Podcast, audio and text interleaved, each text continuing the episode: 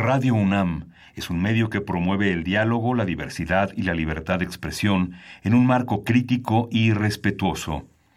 Los comentarios expresados a lo largo de su programación reflejan la opinión de quien los emite, mas no de la radiodifusora.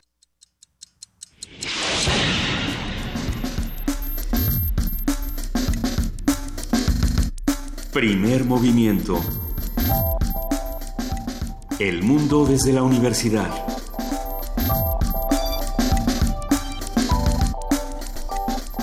Buenos días, son las 7 de la mañana con 4 minutos de este miércoles 22 de noviembre.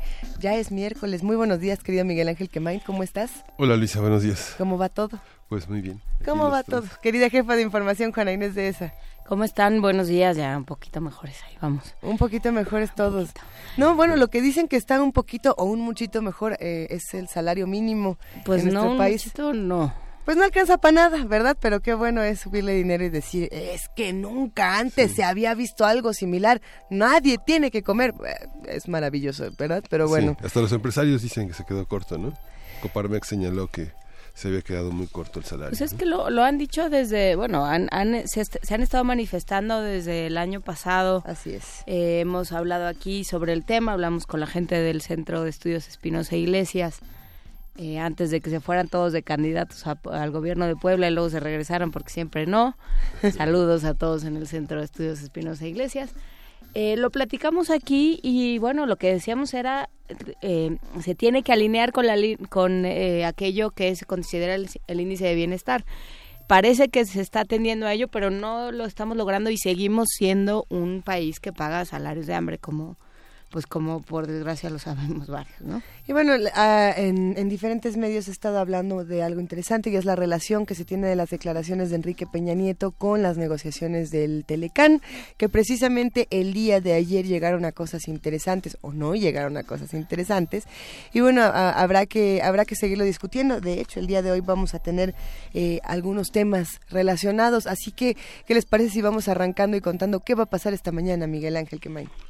Bueno, vamos a tener la, la presencia del ingeniero Ernesto Mendoza Sánchez, quien es profesor de la División de Ingeniería Civil y Geomática de la Facultad de Ingeniería de la UNAM, para hablar del manual de autoconstrucción que generó eh, esta facultad. Es muy importante esta, esta propuesta porque se suma a todas las tareas de reconstrucción y de imaginar la, la vida que queremos al interior de, nuestras, de nuestros hogares y nuestras casas. Así es, y como cada 15 días vamos a hablar con el biólogo Cuauhtémoc Sánchez.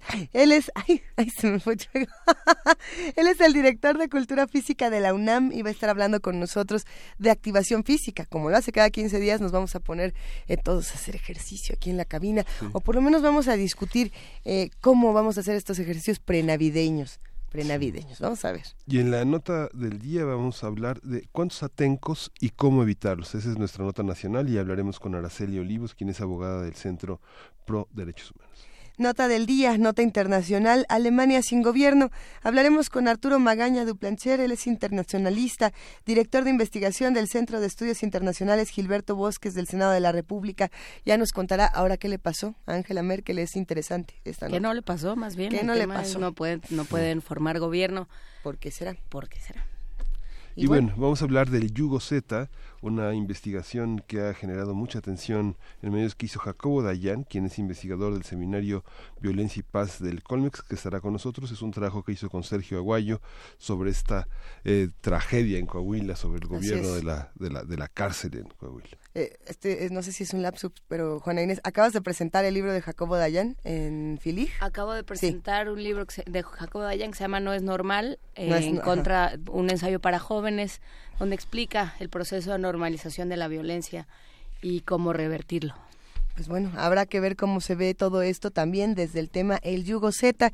Los invitamos a que se queden con nosotros de 7 a 10 de la mañana en el 860 de AM, en www.radio.unam.mx y en el 96.1 de FM. Recuerden que a partir de las 8 de la mañana no solamente estamos en Radio UNAM, se suma la transmisión la familia de TV UNAM a través del canal 120 o del 20 de TV Abierta. Pero bueno, ya tienes música aquí en tus manos, Miguel Ángel. Sí, el disco del disco Púrpura de Cascabel, así tres, con, sin y a pesar de Vamos a escuchar Vamos a escuchar Catálogo de Aves bajo la dirección de Jesús Manuel Serna, Gabriel Rojas y la dirección vocal de Gabriel Rojas. Excelente.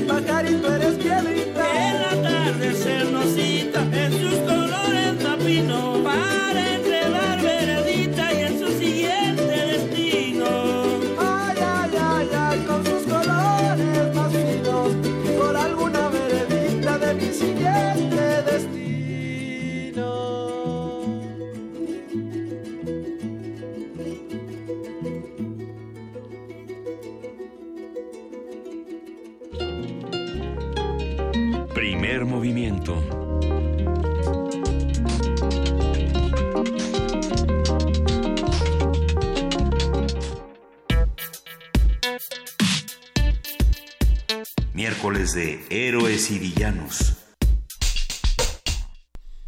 El Manual de Autoconstrucción y Mejoramiento de la Vivienda UNAM CEMEX es un texto que pretende ayudar al, al, autoconstructor a mejorar y enseñar cómo construir una casa más segura e incluso más barata. La primera edición de este nuevo documento se publicó hace 34 años y este año reúne recomendaciones apoyadas y avaladas por expertos de las facultades de Ingeniería y Arquitectura de la máxima casa de estudios. El Manual de Autoconstrucción y Mejoramiento de Viviendas presenta distintas prácticas constructivas, por ejemplo, la cimentación, que fueron seleccionadas con base en los tipos de suelo, características de clima, materiales disponibles y experiencias de autoconstructores, información recabada tras los sismos del pasado septiembre.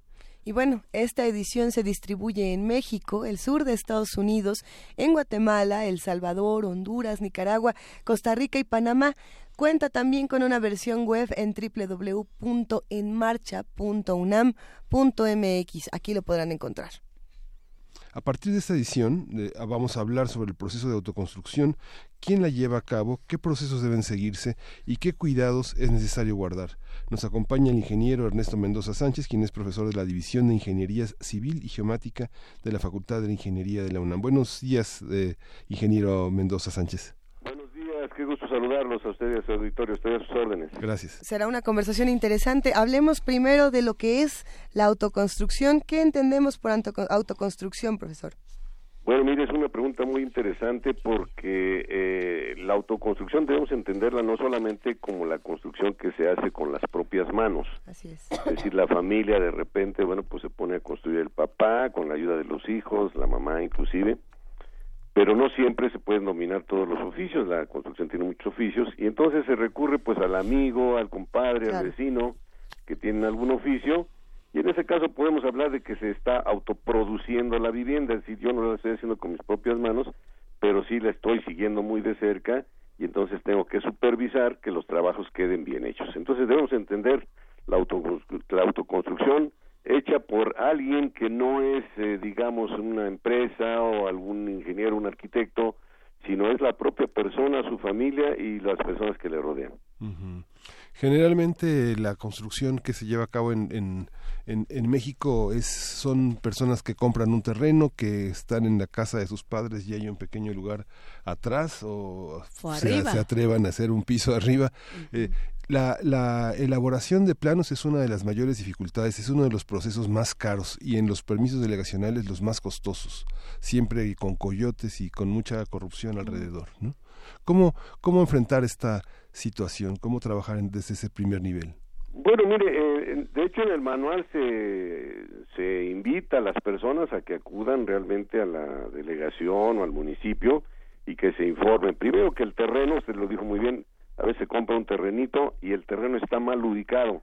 No me refiero en cuanto a la cuestión de la insolación o de la orientación que pueda tener, sino está en zonas peligrosas, pueden ser en barrancas, en zonas cavernosas, a las orillas de los ríos, este, en el, inclusive hasta dentro del derecho de vía de alguna carretera o de alguna línea de alta tensión. Entonces, lo primero que tenemos que ver es que el, terreno, pues, eh, sea un terreno apto para construir. Y luego, sí, estamos invitando a las personas a que acudan con las autoridades para que recaben información relativa a permisos para construir. Eh, hay ciertas eh, áreas, por, digamos, cuando no, no rebasa una cierta cantidad, 50 metros cuadrados, 60 metros cuadrados, que no se requiere más que una manifestación, pero que lo hagan siempre eh, observando las, pues las leyes del lugar. Ese sería un, un, punto, ¿no? Y eh, para hacer el, el, el, dibujito, digamos, no, no hablemos de un plano así formal, estructural, sino un dibujito, pues que se sienten con sus familiares para ver cuáles son las diferentes necesidades y que traten de que la casa no sea una serie de cuartitos todos desarticulados, sino que tengan una cierta funcionalidad. Nosotros sabemos que hay un área común, lo que es la estancia, necesitamos un área con privacidad, como puede ser la recámara, una recámara, dos recámaras, el, el área de cocina y el área de baño.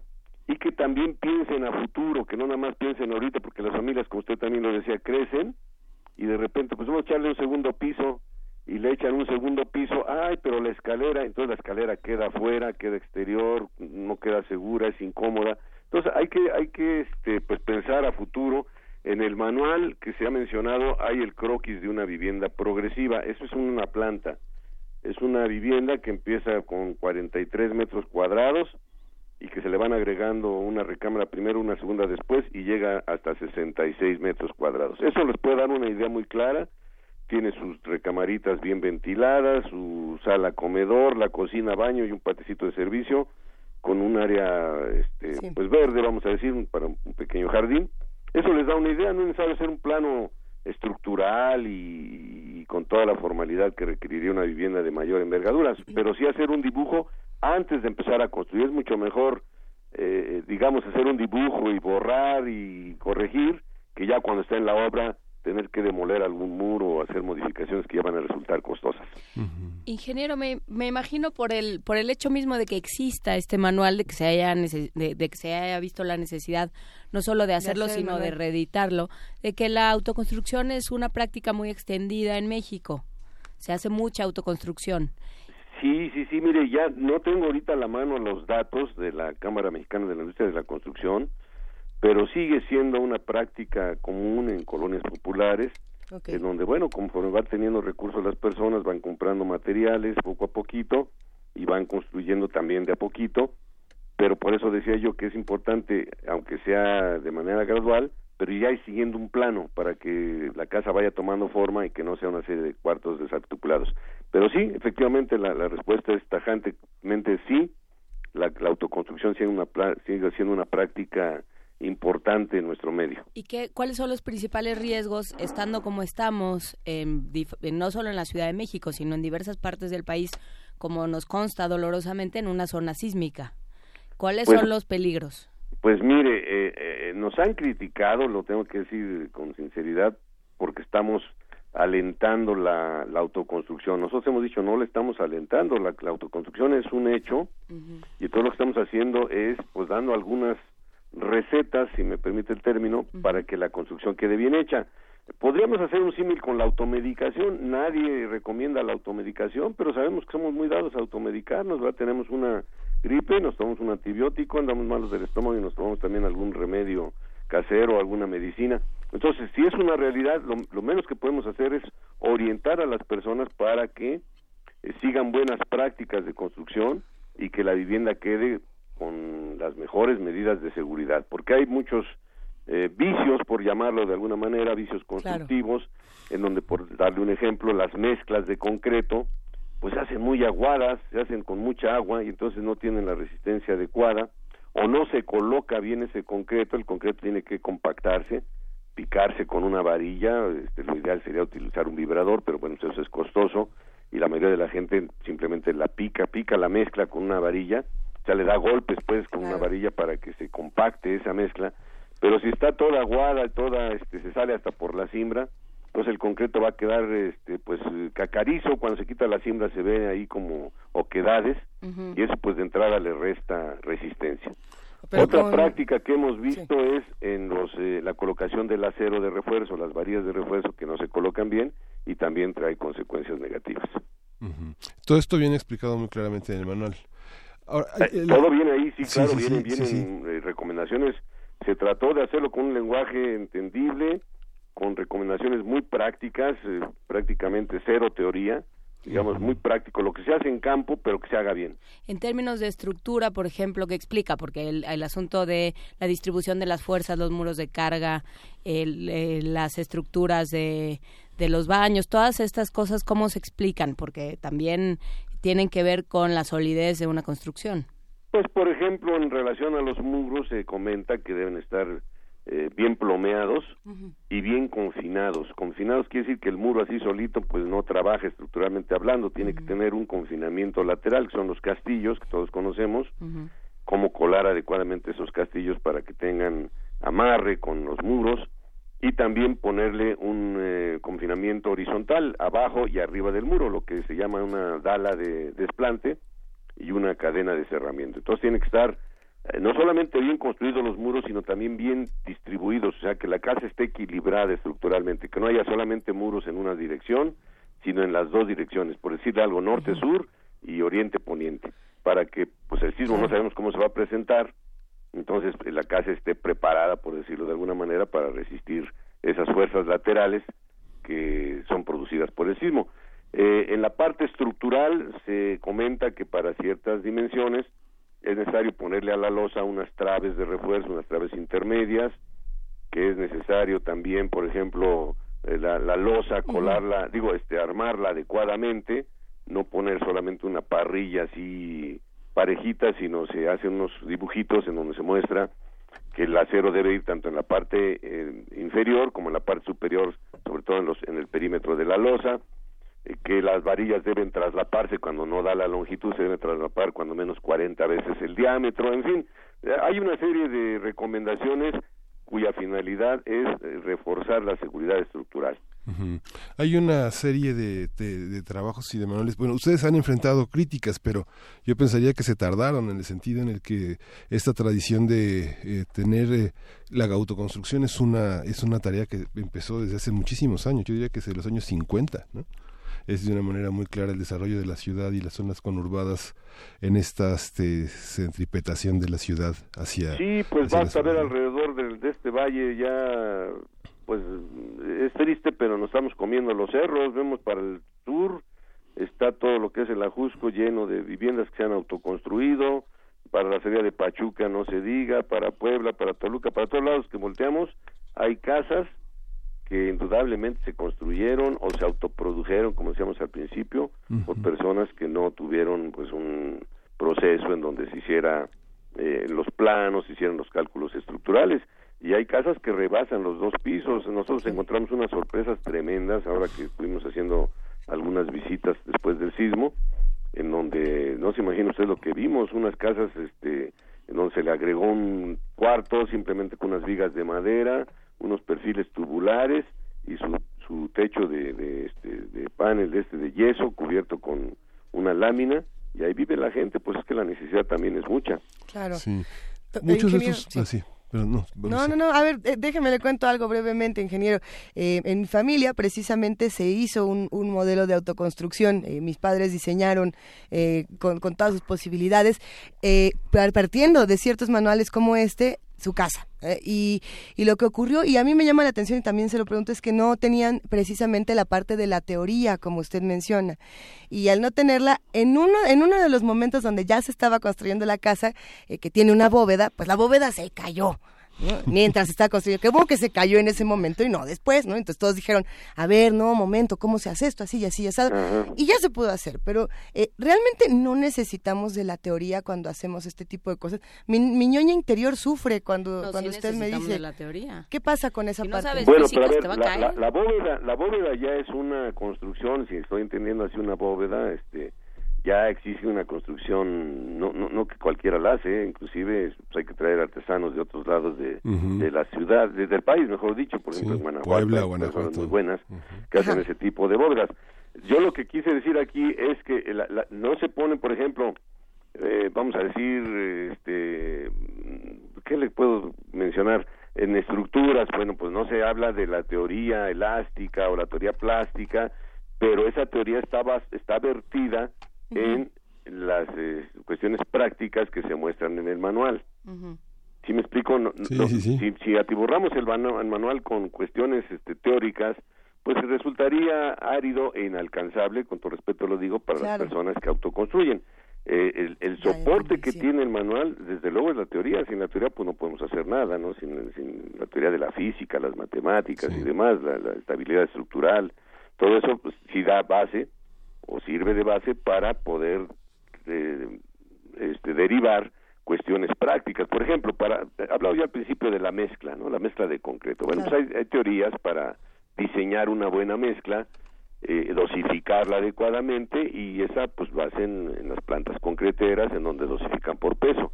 Pero en la obra, ¿cómo se dosifica? Pues se dosifica con bultos de cemento y con botes alcoholeros de esos de 19 litros, entonces no podíamos meter, por ejemplo, aquí, a ver, vamos a diseñar el método de una mezcla por el método del ACI, o sea, el American Concrete Institute. No, no, no, eso vamos a traducirlo. A ver, ¿quieres una mezcla para tu losa? Pues mira, ponle un bulto de cemento, ponle dos botes de arena y cuatro botes de grava. Y eso te va a dar una resistencia suficiente para que tu losa trabaje adecuadamente. Hay muchas personas con gran imaginación que dibujan e imaginan su casa y la, y la idea del concepto de, vivienda progresiva es muy interesante para tener una idea de el futuro que queremos eh, habitar.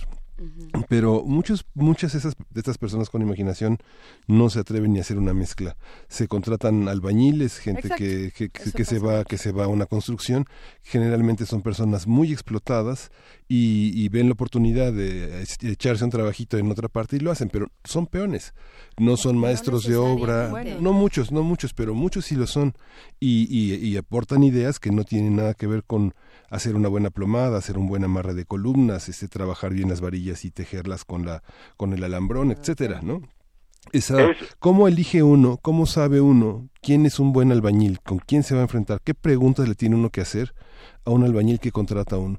Digamos que hay una parte que tiene que el, albañil tiene que presumir que va a haber una instalación de plomería, que van a recorrer la casa unos tubos, unos con agua fría, unos con agua caliente, que van a ser alimentados por una por una instalación eléctrica. ¿Qué, preguntas le debe uno hacer para no caer en fraudes?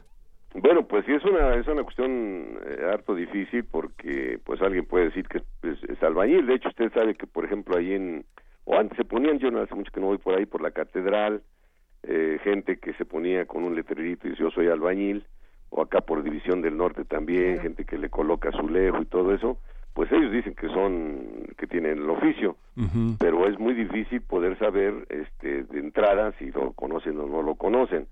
Eh, una, una pregunta, por ejemplo, sería en cuanto a eso, a ver, maestro, ¿cómo va a, dosificar la mezcla? ¿Qué tanto le va a poner de mezcla? Pues tiene uno el manual a la mano y dice, a ver, aquí dice que tenemos que ponerle tantos botes de arena, tantos botes de grava, este, tanto de cemento y una cantidad de agua suficiente que la mezcla no quede aguada. Si el albañil pretende meterle más agua de la debida, pues aquí no se podemos decir, oye, aquí en el manual me está diciendo, y pues los que hicieron el manual se entiende que saben, que no le ponga usted tanta agua que ponga tales o cuales dimensiones. Yo siempre he acudido a un dicho que dice la manera de agarrar el taco se conoce el que es dragón. Entonces, es un gran Se lo robo, ingeniero. cuando, cuando vemos que está levantando el muro, está empezando y el muro está quedando todo chueco con las juntas todas disparejas, un muro bien hecho, aunque no vaya a ser con acabado aparente, debe quedar bien plomeadito en el sentido horizontal y el vertical, las juntas parejitas, bien cuatrapeado, o sea, que se vea bonito el muro, pues. Entonces, si, uno ve que empiezan a hacer este pues trabajos malos, mejor darle las gracias y deshacerse de él. Ahora, cuando son acabados, pues el, el, el, asunto es más grave. Digo, es más grave en, el asunto estructural, pero la cuestión es que no se va a ver eso. Eh, pero cuando son acabados, por ejemplo, un azulejo mal puesto, una loseta mal colocada, pues ahí ya no hay ni que discutir, simplemente quiere decir que la persona no tiene el oficio, hizo los cortes mal hechos, junteó mal la loseta, quedó toda desplomada, nivelada, le quedaron escalones o tropezones, a veces va caminando y quedan unas piezas salidas, o sea, ahí pues ya ni para qué este eh, cuestionarlo, simplemente hizo mal su trabajo y, pues habría que reclamarle, ¿no? Y, y, hacer que pagara inclusive el trabajo mal ejecutado. Pero así de entrada uno podría decirle, oiga maestro, ¿usted cuánto, cómo acostumbra dosificar sus mezclas? Para la losa, ¿cómo piensa dosificarla? Y, y uno poder comparar contra el manual. O cómo va a colocar el acero, si va a traslaparlo, qué tanto lo va a poner de traslape, cómo amarra las varillas, porque hay que amarrarlas también entre cruces de varillas con alambre recocido. Este, usted me hablaba de instalaciones hidrosanitarias, ahí el albañil no siempre las maneja, ahí hay que recurrir realmente a un maestro plomero, que son los que eh, se encargan, por ejemplo, de poner la instalación de agua potable, los drenajes sí los puede hacer normalmente un albañil, pues los registros y todo esto, pero ya una instalación de agua que deba quedar sin fugas y bien y, y, que funcione muy bien, pues tiene que ser un maestro plomero, difícilmente una persona puede hacer esto en autoconstrucción a menos que conozca algo del oficio. Ingeniero, se dice por ahí que con gran poder viene una gran responsabilidad y me pregunto también en ese sentido, eh, ¿qué pasa con las personas que no tienen los permisos para eh, construir en ciertos lugares y sin embargo con, con esta información han construido en diferentes zonas de nuestra ciudad y de nuestro país eh, casas que también meten mucho en conflicto los diseños que ya se tienen de manera, por así decirlo, legal? ¿Qué pasa con esto? Pues hay mucha anarquía en ese sentido, hay mucha anarquía y ahí sí, este, pues tenemos que apelar a nuestras autoridades, porque todas esas colonias populares, yo vivo en una colonia popular inclusive, donde mucho tiempo prohibieron construir y la gente la, gente construyó, o sea, de hecho llegaron alguna vez las autoridades a demoler algunas algunas casas y al ratito las personas otra vez estaban construyendo. Y el resultado final es que primero pues hay una gran anarquía en cuanto, vamos a decir, el trazado de las calles. Las calles no quedaron de un ancho adecuado, no hay banquetas para que los peatones podamos caminar, tenemos que caminar sobre el arroyo, no hay una traza urbana, no hay una traza urbana adecuada debido a que pues este la gente construyó de manera anárquica. Ahora, en cuanto a construcciones, pues hay, también de, de chile, de dulce y de manteca en el sentido de que pues hay casas bien hechas, otras medianamente bien hechas y otras definitivamente pues, mal hechas, ¿no? Entonces, eh, es un riesgo no solamente para la familia, sino para la comunidad. Decía yo muy al principio, hay casas acá por la zona de observatorio que están en unas zonas, están pegadas a, la, una barranca, un voladero, cuando haya ahí un desgajamiento del cerro, no quiero imaginarme qué va a pasar con esas casas, con esas familias. Esa es una zona minada, hay cavernas ahí, y sin embargo pues la gente sigue construyendo. Entonces yo creo que en, en ese tipo de zonas pues la autoridad tiene que ser enérgica y prohibir tajantemente que se construya. Esa es mi opinión. Eh, sí pero bueno sí dejémoslo ahí. Eh, qué pasó cuando cuando fueron a, a revisar después del sismo las las zonas que habían sido afectadas, ingeniero, ¿con qué se encontraron? ¿Cuáles son, digamos, los, los daños más frecuentes, las, los problemas más frecuentes? Bueno, fíjese que una, una cuestión también es la falta de mantenimiento. En México, a todos los niveles, se lo puedo decir, existe una falta de cultura del mantenimiento. Lo vemos en nuestras carreteras, lo vemos en muchos lados donde no se les da mantenimiento. Y bueno, las casas se construyeron, yo sé que con muchos esfuerzos, este, y no se les ha dado mantenimiento. Entonces, por ejemplo, encontramos casas en donde jamás se ha impermeabilizado la azotea, el agua empieza a encharcarse, empieza a erosionar el, concreto, se infiltra empieza a arrastrar este material, producto del propio concreto, invade las varillas, las oxida, ya están expuestas y pues ya ahí la losa empieza a tener problemas inclusive hasta de estabilidad. Entonces, esa falta de mantenimiento se, se, manifiesta, se manifiesta en este tipo de, de daños. Eh, las prácticas constructivas no se pueden ver muchas veces porque, bueno, pues, por ejemplo, los armados ya están cubiertos con el concreto, pero, por ejemplo, no hay alineamiento entre los castillos de la planta baja y los castillos de la planta alta. Se quedan mm. desplomados y quedan desfasados, no, no están alineados, entonces pues las cargas no se pueden transmitir adecuadamente. Eh, se ven varillas expuestas, quiere decir que no, no hubo un recubrimiento adecuado, la varilla debe quedar recubierta con el concreto, y por ejemplo en las losas, que la gente anda caminando arriba y está cimbrada la losa con madera, eh, pusieron las, las varillas y le ponen una piedrita abajo para, para levantar la varilla, que no esté pegando con la madera, y cuando se cuele, pues el concreto quede por la parte de abajo, pero como andan caminando allá arriba, pues la piedrita se zafa, y, y entonces la varilla toca con la madera, ya no quedó recubierta, en unas partes sí lo quedó, y entonces esa varilla pues ya está expuesta y está sujeta a la, a la corrosión.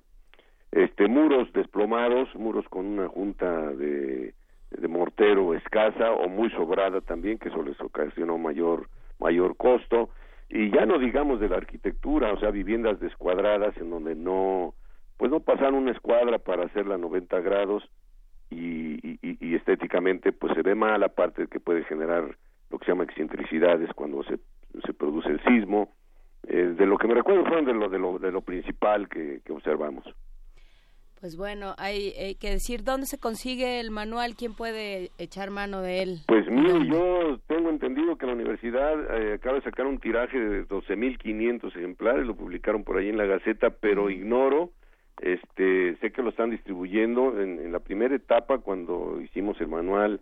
La primera etapa eh, participamos las facultades de arquitectura, de ingeniería, y en la segunda, bueno, fue la facultad de ingeniería la que se encargó de, actualizarlo y lo distribuían, nos, lo, inclusive nosotros en la facultad de ingeniería lo teníamos a un precio muy accesible para el público, la verdad, este, mm, creo que se vendía a 10 pesos, algo así, pero al día de hoy eh, se puede conseguir en la página, eh, en, la, red, en internet, eh, la Facultad de Ingeniería tiene un programa de radio que tiene su, su página, es, es en marcha.unam.mx, ahí tienen el, el, manual en formato PDF, en marcha.unam.mx,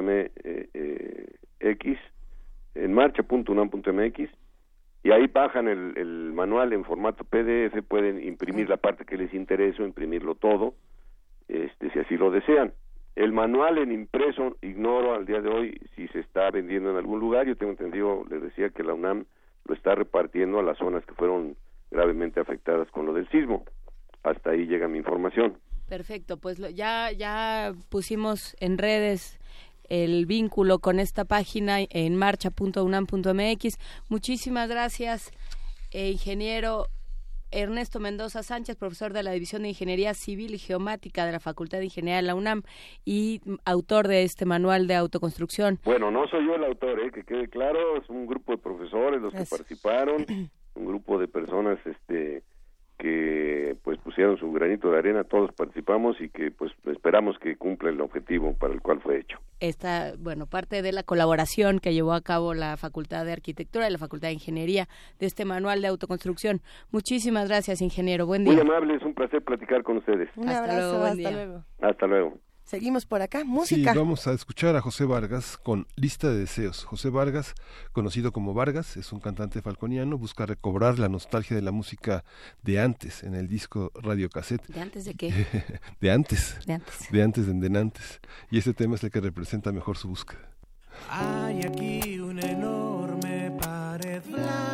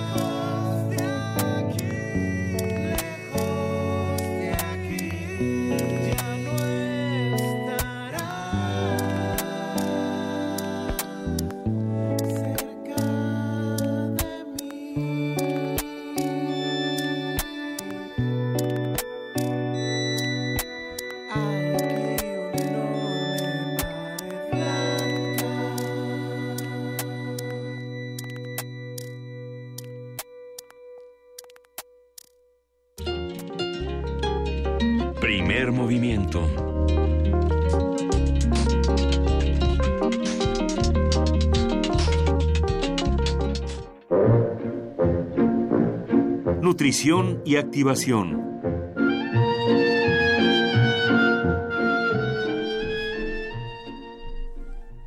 ¿Cómo está eso, queridísimo Cuauhtémoc Sánchez, director de Cultura Física de la UNAM, de que ya nos estamos preparando para Navidad? ¿Cómo crees? ¿Cómo estás? Buenos días. Hola, ¿qué tal? ¿Cómo están ustedes? Muy buenos días. Qué bueno que están los tres listos para empezar. Aquí estamos, nada más que, pero todavía ni es Adviento, qué, qué ejercicio prenavideño, todavía no pasa ni la, la, la Virgen de Guadalupe. No me he comido ni un pavo. Ajá. Pues justo de eso se trata, de ir preparándonos para que no nos agarre de sorpresa Eso. eh, la temporada, la temporada calórica más importante de estas latitudes y que luego a veces se convierte en una temporada riesgosa por los excesos y por la falta de activación física. Entonces la idea pues es ir tratando de prepararnos, eh, eh, continuar con nuestra activación física, pero prepararnos para que no nos sorprenda toda esta carga calórica que se viene por ahí. Venga, bien. venga, Eh, listos. ¿qué, qué tipo, ¿Qué tipo de actividad debemos contemplar? Tomando en cuenta además que son épocas de gripa, que son épocas de contaminación, que se complica un poco la actividad al aire libre, ¿cómo, y que son épocas de tránsito cargado, ¿qué, qué podemos hacer? Exactamente, fíjate que lo tocas muy bien, Juan Inés. Porque resulta ser que en esta época efectivamente la, la temperatura se encuentra un poco más baja de lo normal. Y entonces es muy importante tratar de aprovechar ahora pues los espacios los espacios controlados para tratar de evitar tener una enfermedad de vías respiratorias o prevenir los enfriamientos. Si van a hacer alguna actividad a aire libre que no está contra contra recomendada, al contrario, este, también se pueden seguir haciendo, pero sí hay que tener la precaución de mantenernos bien abrigados antes, durante y después del ejercicio. Esto es no porque durante mucho tiempo nos gusta entrenar con una playerita muy ligera, etcétera, etcétera, o hacer ejercicio eh, con este tipo de prendas, no significa que ahora debamos de mantenerlo, al contrario, ahora debemos de tener una pues una sudaderita encima, etcétera, y protegernos al finalizar nuestro entrenamiento Bien. para evitar que un enfriamiento no, no sea contraproducente. Mm. Los ejercicios recomendados en esta época, pues obviamente eh, yo, para aquellas personas que como lo hemos trabajado durante todas estas sesiones que están iniciando su programa de ejercicio, pues no sería el exponerse directamente a las corrientes de aire, sino trabajar un poquito en espacios cerrados para poder fortalecer, para poder tener activación a lo interno, más que hacerlo al aire libre. Esto durante las mañanas frías. Eh, el tráfico se pone muy intenso, así que es un buen momento para de repente caminar un poquito más y eso nos va a servir para ejercitarnos. Y pues dependiendo de la demanda de regalos, obviamente regresaremos con más con más peso o con menos peso según sea el caso, y eso también nos puede servir para utilizarlos como herramientas de ejercicio.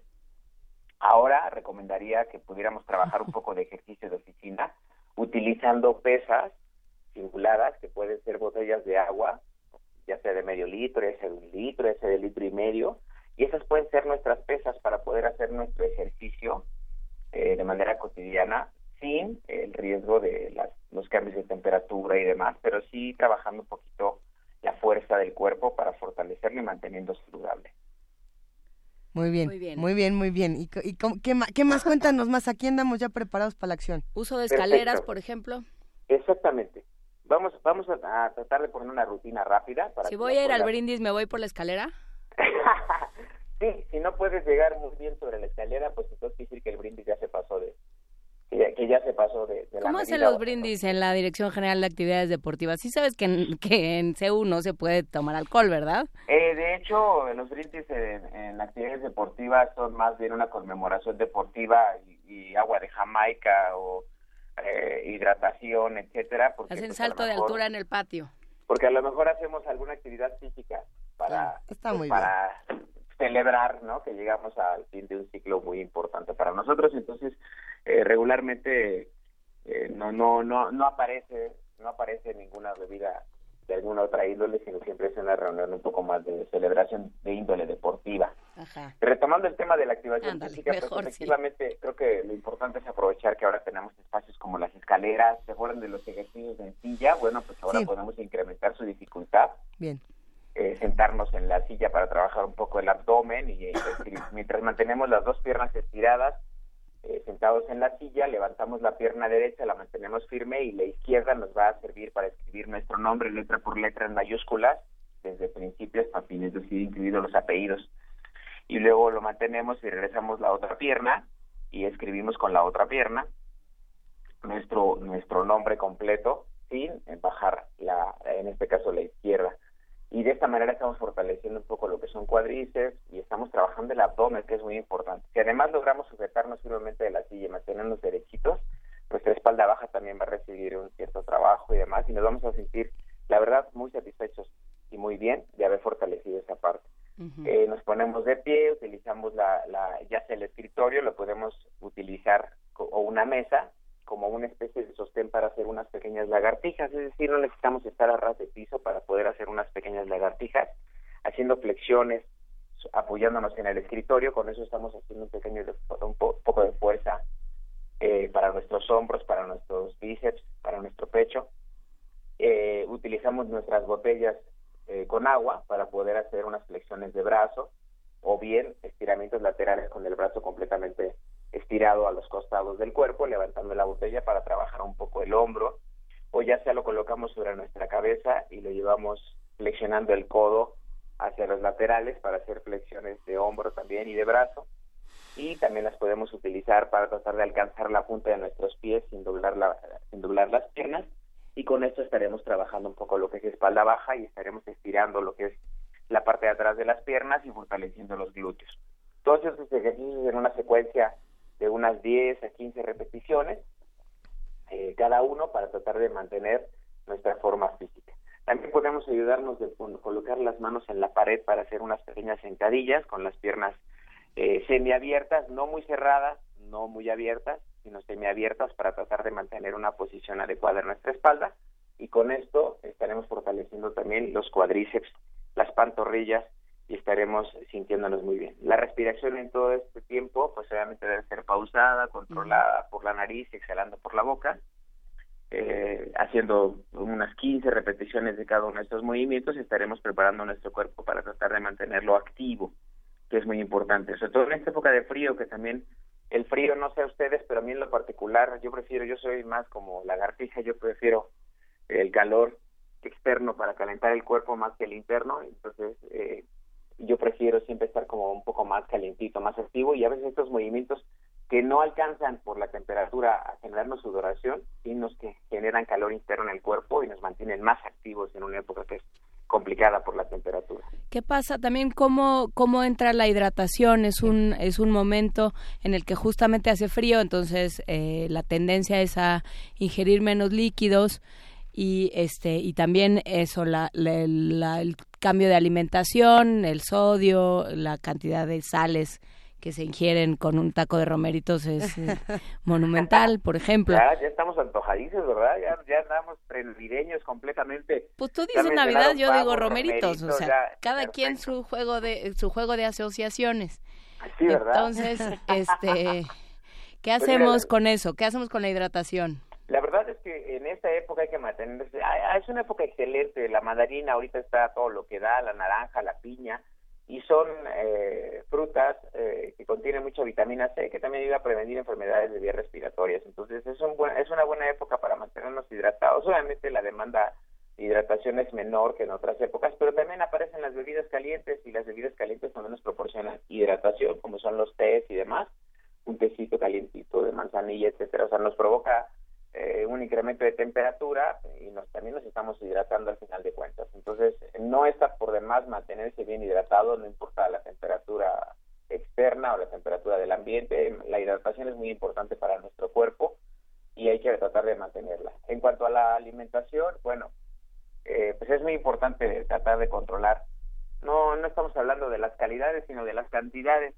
Una recomendación que siempre le doy a, a mis amigos cuando van a un buffet, por citar solo un ejemplo, es que dividan su plato en cinco partes y que coloquen una parte diferente en cada una. De esta manera, sirviéndose dos veces, podrán alcanzar 10 platos del buffet y no tendrán que servirse 10 veces cada plato del buffet.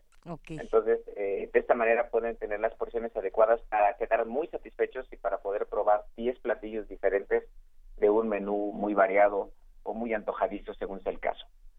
Muy bien. Este, ¿qué, qué, ¿A qué tenemos que poner atención eh, también en este asunto, por ejemplo, de, de si vamos, o sea, eso, vamos a servirnos de todo lo que hay en el buffet o en la comida navideña o en o en aquella aquel lugar al, al que vayamos, ¿cómo, ¿cómo debemos compensar el resto del tiempo?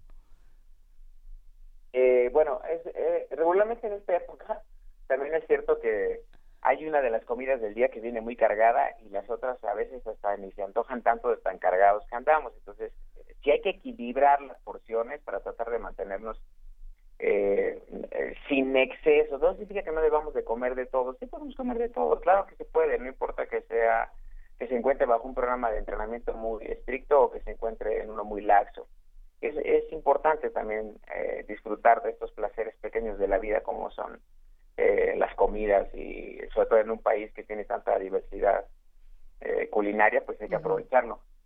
Pero no por ello debemos de, de- de excedernos y de llenarnos de un solo plato, porque al final de cuentas, bueno, pues eh, nos puede provocar debido a la preparación hasta problemas digestivos, ¿no? Entonces es, es importante mantenernos siempre en las porciones adecuadas, insisto, no está peleado la diversidad, lo que está peleado es la cantidad. Eh, podemos probar de todo siempre y cuando desayunemos adecuadamente, hagamos una, una, una colación por ahí, después tengamos una comida interesante, otra colación, y ir preparando el cuerpo pues para lo que, para lo que se viene, porque desafortunadamente o afortunadamente en estas latitudes estamos muy acostumbrados a, en esta época, previo a la sequía más fuerte de estas latitudes, tener una carga calórica fuerte para resistir, digamos, los cambios que se vienen, aunque en la actualidad pues ya podemos encontrar alimentos de toda de todo tipo durante todo el año prácticamente. Entonces, Muy bien. eh, ya, es- ya es prácticamente un mito esa parte de que ya viene la época difícil en cuanto a alimentación se refiere, por eso hay que mantener cuidado de las porciones. Hay que y escuchar Bien. al cuerpo, Cuauhtémoc. Indudablemente, indudablemente el cuerpo nos da señales, el cuerpo nos va indicando si algo no está muy bien, si algo y sentirlo, no solamente escucharlo, sino también sentirlo, también hay indicativos de que una pequeña molestia en algún lugar significa que a lo mejor hay una molestia más grande a lo interno, pero ya es un reflejo o algo. Entonces hay, que- hay que hay que mantenerse atento de, de nuestra máquina increíble para tratar de brindarle las mejores opciones y atenderlo, prevenirlo para evitar que se lastime y todo. Es nuestra única máquina y hay que mantenerla funcionando al 1200%. Pues te mandamos un inmenso abrazo, Cuauhtémoc Sánchez, director de Cultura Física de la UNAM. Eh, vas a estar haciendo cosas muy pronto. Te, te estaremos te estaremos observando y esperemos pronto seguir seguir platicando contigo. Claro que sí, va a ser un gusto por ahí poder compartir muchísimo más. Y bueno, ya váyanse preparando porque ahora sí vamos a tener la rutina especial a partir de la siguiente sesión del Guadalupe Rey. Eso. Órale. Ya nos vamos a preparar. Ya quedaste. el maratón Guadalupe Rey. Muy bien, Cuauhtémoc Sánchez. Muchísimas gracias. Va un abrazo inmenso para ti. Que tengan excelente día, mucho éxito. Hasta luego. Gracias. Hasta pronto. Bye. Nos despedimos. Vamos a escuchar joyas de la fonoteca de Radio UNAM a continuación en esta producción y ya volvemos a contarles. Joyas de nuestra fonoteca. Radio UNAM.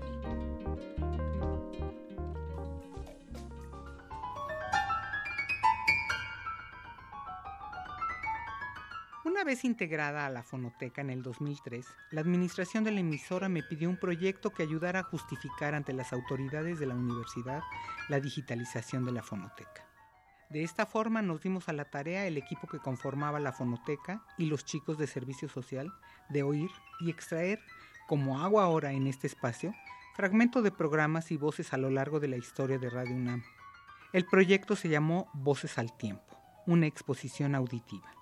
En ese momento, la fonoteca no estaba catalogada, así que la intuición nos llevaba por series de entrevistas y temas que nos ilustraran sobre la importancia del acervo. Llegó a integrarse con nosotros Miguel Ángel, un chico invidente con una sensibilidad y sentido del humor fantástico. Él se topó con el audio que les voy a presentar. El programa original fue transmitido en 1978 y para la exposición se grabó una presentación. Lo dejamos tal y como fue presentado para la ocasión. La historia de la grabación. A principios de este año, Thomas Edison le había enviado de los Estados Unidos como homenaje un dictáfono y un fonógrafo. Hasta entonces, Tolstoy no había podido usar el aparato. En el momento de hablar, se ponía nervioso, se turbaba, buscaba las palabras. Esta vez quiso vencer su timidez y, parado ante la máquina, la voz empañada por las lágrimas, comenzó a dictar lentamente. Sasha, su hija, dictalografió enseguida en su Remington lo dictado. El 31 de mayo, el texto corregido estaba listo para imprimir. Atención, esta es una grabación realizada en 1908, por primera vez regrabada en la Unión Soviética con motivo del 150 aniversario del nacimiento de Tolstoy. Es un tratado contra la pena de muerte. Милый Николай Васильевич, очень вам благодарен за вашу деятельность в вашем комитете. И так хорошо сказали, очевидно, и все так хорошо устроилось именно так, как я мог этого желать. Очень благодарю вас. У меня к вам просьба, если вам скучно исполнять ее, не делайте. А если исполните, буду очень благодарен. Мне нужно знать подробности о смертной казни. Если вы можете мне доставить их, самые подробные, то очень обяжете меня. Вопросы мои такие. Как сооружается это ужасный инструмент висельницы? Как одет палач? Кто присутствует при этом? Не могу сказать всем, всех вопросов, но чем больше будет подробностей, тем мне это нужнее. Надеюсь еще увидаться с вами. Если трудности вас Толстой. No, esto no es posible. No se puede vivir así. No se puede vivir así, no se puede. No se puede. Cada día tantas condenas a muerte, tantos castigos, hoy cinco, mañana siete. Hay veinte mujiks colgados, veinte muertes, y en el palacio, en el Duma, continúan las pláticas sobre Finlandia, sobre la llegada de los emperadores, y a todos parece que esto debe ser así. El asesinato es el asesinato, no importa quién lo permita y no importa cuál sea su justificación. Y por esto los que asesinan o se preparan para asesinar son asesinos, cualquiera sea su nombre. Así se inicia el dictado del 9 de abril de 1908 que acabamos de escuchar, que después fue el panfleto No puedo callar. Finalmente escuchemos otra grabación de 1908, un vals que compuso en su juventud León Tolstoy, interpretado por su amigo el pianista León Borisovich Gleiser.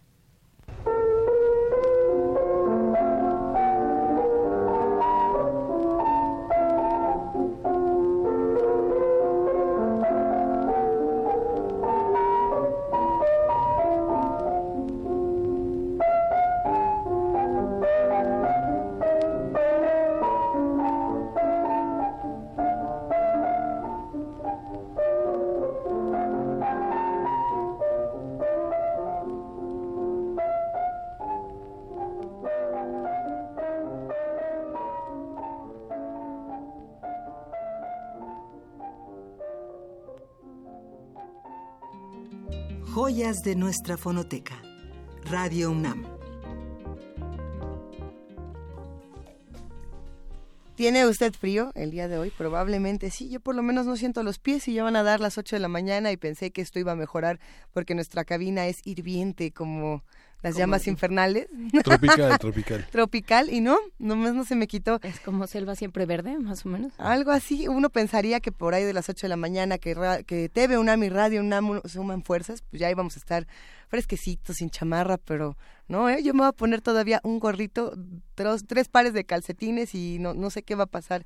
Eh, el clima está helado, tome sus precauciones, trate de, de llevarse también el tránsito de una manera más calmada porque se, se ve, se antoja para un día bastante difícil y prepárese porque la segunda hora de primer movimiento la vamos a transmitir completamente en vivo.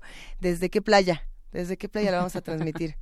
Desde, desde el tercer piso de Adolfo Prieto 133, donde tenemos Ah, un bonito Yo pensé que nos íbamos a ir en vivo desde Cicatela o desde... Tuxtla en su cabina. Pues es que ya con el tele ya no podemos hacer eso. Ya, ya no podemos... Bueno, sí podemos. Espérese usted, vamos a la pausa y les contamos. Primer movimiento. Hacemos comunidad.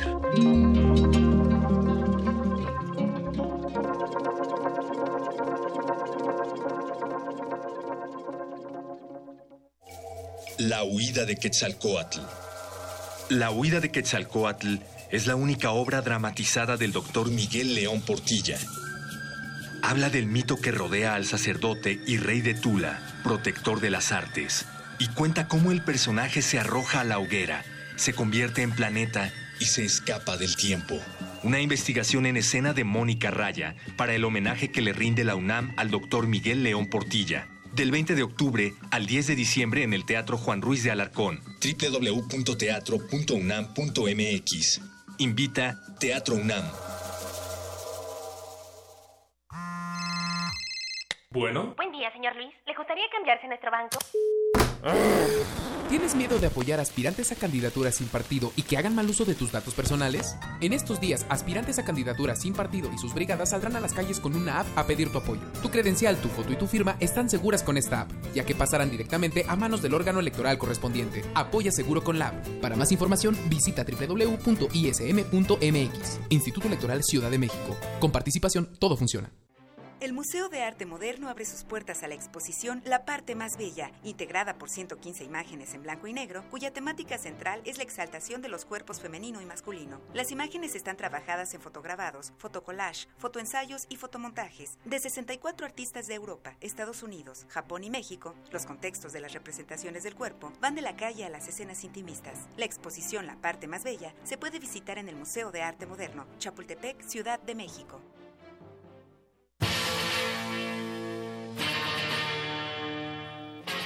Después de 50 años, cuando despertamos, el rock seguía ahí. Como los dinosaurios que nunca existieron, dejó huellas de su paso por el mundo.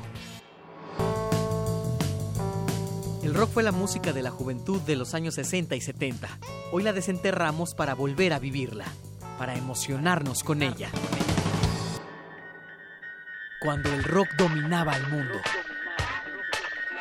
Todos los viernes a las 18.45 horas, por el 96.1 de FM. Radio UNAM, Experiencia Sonora.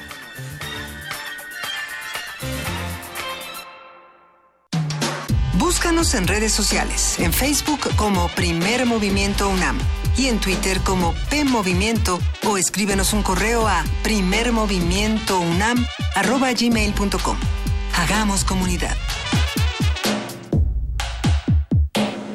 Muy buenos días nuevamente. Saludamos a todos los que nos escuchan a través de Radio UNAM y por supuesto a todos los que ahora nos observan a través de TV UNAM. Saludamos y nos saludamos también entre nosotros. ¿Cómo estás, Miguel Ángel? Hola, Luisa. ¿Qué estás haciendo?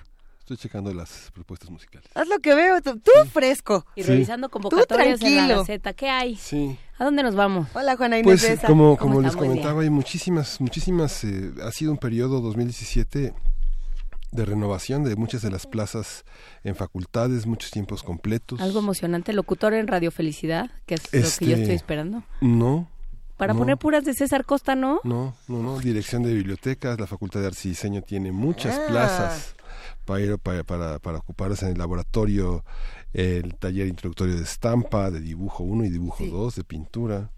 Mucho trabajo para los egresados. Eh, con- Está bien. Esas son buenas noticias. ¿Dónde Sí. conseguimos la Gaceta? La Gaceta está disponible en las facultades, está disponible en Ciudad Universitaria, en la, en la, en el piso, de- en el, en el edificio de rectoría, en la biblioteca central, Ah, en Radio la- UNAM. Eso. Es la edición conmemorativa del campeonato de Sí. fútbol americano. Sí. Ahorita, ahorita No hay, les vamos a pla- no, compartir no- no- más. no hay plazas, no hay lugar en, en el, en el equipo de fútbol americano. ¿Cómo? Por lo pronto, pero... Yo creo que a mí sí me llevaba, mira. Así uno, uno está...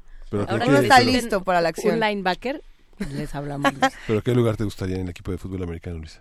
Yo, yo, coreback. ¿Sí? Sí, echando unas Nada menos. carreras. No, bueno, no, a ver, es una buena mañana, tenemos muchísima información, nos da muchísimo gusto poder compartir con todos los que nos escuchan y poder seguir eh, discutiendo muchos temas que también nos han propuesto en nuestras redes sociales. Les recordamos que estamos en arroba P Movimiento, en diagonal Primer Movimiento UNAM y en el teléfono 55 36 43 39.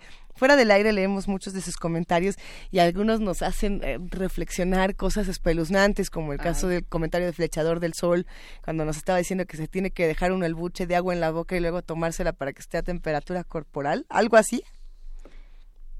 ¿Sí fue así? Bueno, Sí. nada más no me dejen morir sola con No, ese bueno, comentario. pues, sí fue así, Ah, pero bueno. lo que pasa es que yo lo que estoy tratando de pensar es la fisiología, la, la razón fisiológica, pero creo que me rebasa. Es rebasa que hay muchos mitos, realmente.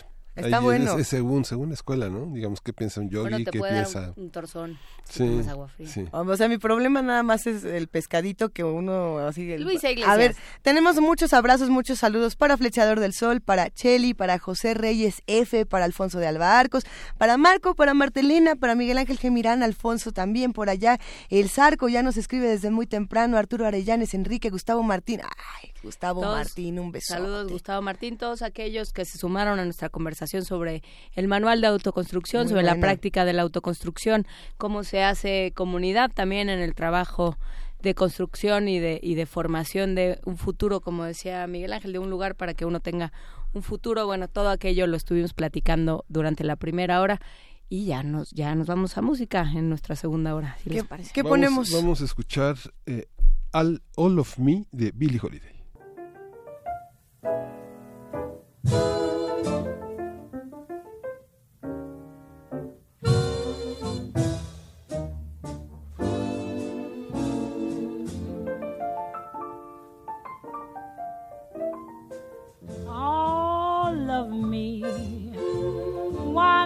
Take all of me?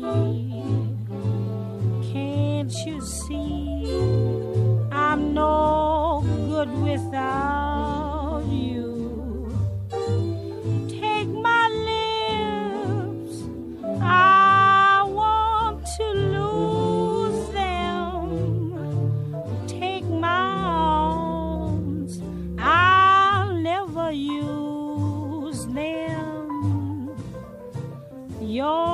goodbye left me with eyes that cry.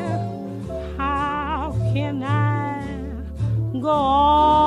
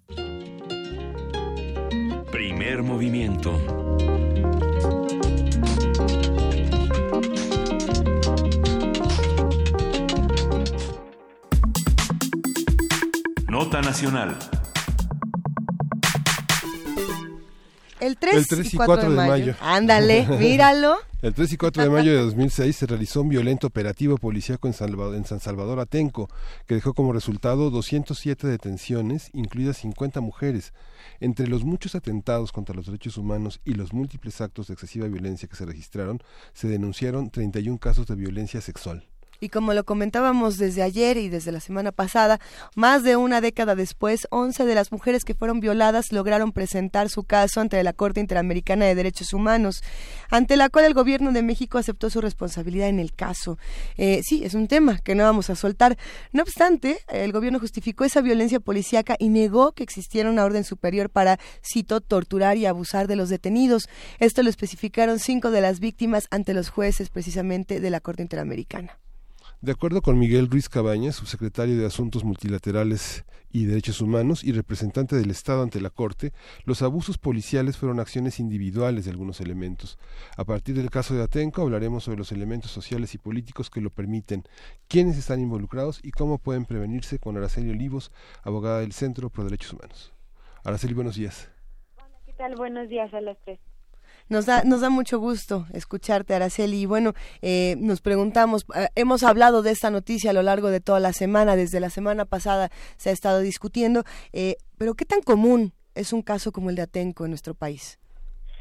Pues desafortunadamente, y lo pudimos escuchar de voz de las propias mujeres en sus testimonios ante la Corte, es, son episodios que se reviven cada año, sino por periodos muy cortos. Eh, escuchamos a las mujeres decir que cada vez que hay represión, cada vez que hay mujeres torturadas sexualmente u hombres torturados, ellas reviven lo que les ocurrió porque saben lo que se siente. Y para ellas estos 11 años han sido de revivir constantemente las mismas acciones. Hablaron de casos como la represión en Oaxaca, hablaron de Nochixtlán, hablaron de Ayotzinapa.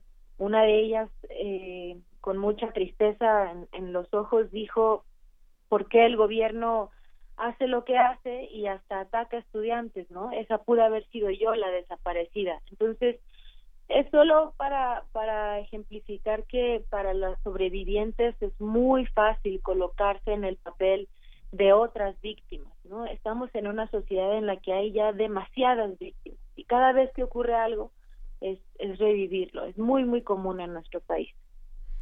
Es muy común y que, eh, ¿cómo sabemos que es muy común? Digamos, ¿qué indicadores tenemos?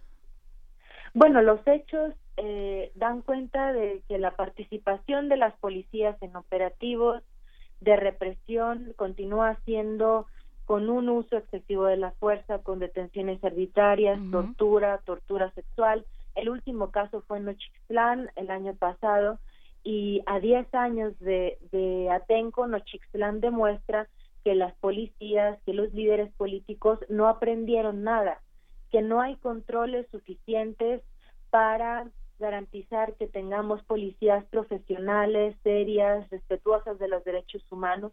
Y no es casualidad que esos mismos líderes políticos que no asumen la responsabilidad de los actos de los policías sean los que estén proponiendo, por otro lado, una ley de seguridad interior, por ejemplo, para perpetuar la militarización en el país. Es decir, ellos mismos no confían en la policía, pero tampoco se hacen responsables de las carencias que tienen desde de derechos básicos, ¿no? Eh, mínimos laborales hasta eh, una debida capacitación y debidos controles y supervisión. Entonces, Nochixtlán es un es un clarísimo ejemplo de que la Policía Federal entró en una comunidad en un día en el que había mucha mucha población civil, además de, de las y los manifestantes por ser un día de mercado, eh, y que no se tomó ninguna medida de prevención, sino que por el contrario se usa la fuerza de una manera excesiva para enviar un mensaje de que si tú estás en el lugar equivocado, por lo entrecomillo, lo, lo equivocado, porque protestar pues nunca es equivocado, eh, te- algo te va a pasar, ¿no? Y es sembrar el terror para, para que uno no quiera ni siquiera estar cerca nunca de, de, de una manifestación o de una protesta. Claro, es, es una forma de represión. Eh, y, es una manera y es una manera de actuar digamos. Es, es difícil pensar que con tantos hechos eh, repetidos no o sea Nochistlán, Tlatlaya, Atenco, o sea, digamos, tenemos ya, vamos armando un cuerpo, un corpus muy, y muy y escalofriante de estos casos, y entonces cuesta mucho trabajo pensar que no hay un sistema detrás. Sí, de hecho, es claro que sí hay un sistema. El gobierno habla mucho en el caso Atenco de que no hubo una orden explícita. Nosotros hemos encontrado órdenes explícitas en el caso de Tlatlaya, por ejemplo, ¿no? Sabemos que existió una orden de abatir delincuentes en horas de oscuridad dirigida a militares armados eh, en una zona de alta peligrosidad. Existen órdenes explícitas. Es claro que en Atenco probablemente a tantos años no vamos a encontrar una orden explícita, pero hay muchas otras formas de responsabilidad de los gobiernos en razón de la cadena de mando, más allá de dar órdenes explícitas que queden por escrito y que después puedan ser usadas en un juicio. Por ejemplo, tan solo el hecho de que quienes se reunieron el día 3 de mayo, el entonces gobernador del Estado de México, el secretario de Seguridad Pública Federal y el encargado de la Agencia de Seguridad Estatal del Estado de México, entre otros, para planear el operativo, o sea, un despliegue de casi 3.000 elementos. Es claro que ellos no solamente se sentaron y dijeron, no, hicieron un chasquido y que se haga. Debieron prever que se podían cometer abusos y debieron dar órdenes explícitas de que no se podía cometer ninguno de estos abusos y de que quien lo haría, quien lo hiciera, sería castigado. Y el mensaje no se dio de esa manera, fue evidente porque hubo una ocurrencia absoluta de detenciones arbitrarias y de tortura y tampoco se previno que eso no ocurriera. Esa es una forma de responsabilidad muy clara. El propio gobierno en audiencia ante la Corte, y, y les invito a- al auditorio y a ustedes mismas a volver a mirar con, con calma los alegatos que hizo el Estado el día 17 de noviembre ante la Corte. El propio embajador Ruiz Cabañas aceptó que los policías no estaban preparados para ese operativo. ¿Cómo puede ser que en una reunión de planeación envíes a casi 3.000 elementos no preparados para controlar una multitud? Ahí está la cadena de mando también. Y dijo también, aceptó que no se tomó ninguna medida de, de prevención. Entonces, la- eh, los tribunales penales internacionales han desarrollado mucho lo que significa la responsabilidad de los superiores jerárquicos. Y eso es tender a un control democrático de las policías, nos lo decía Ernesto López Portillo. En un Estado democrático, los líderes políticos se tienen que hacer responsables de los abusos de las policías, porque ellos son los principalmente encargados de tener un control efectivo sobre esos cuerpos policíacos.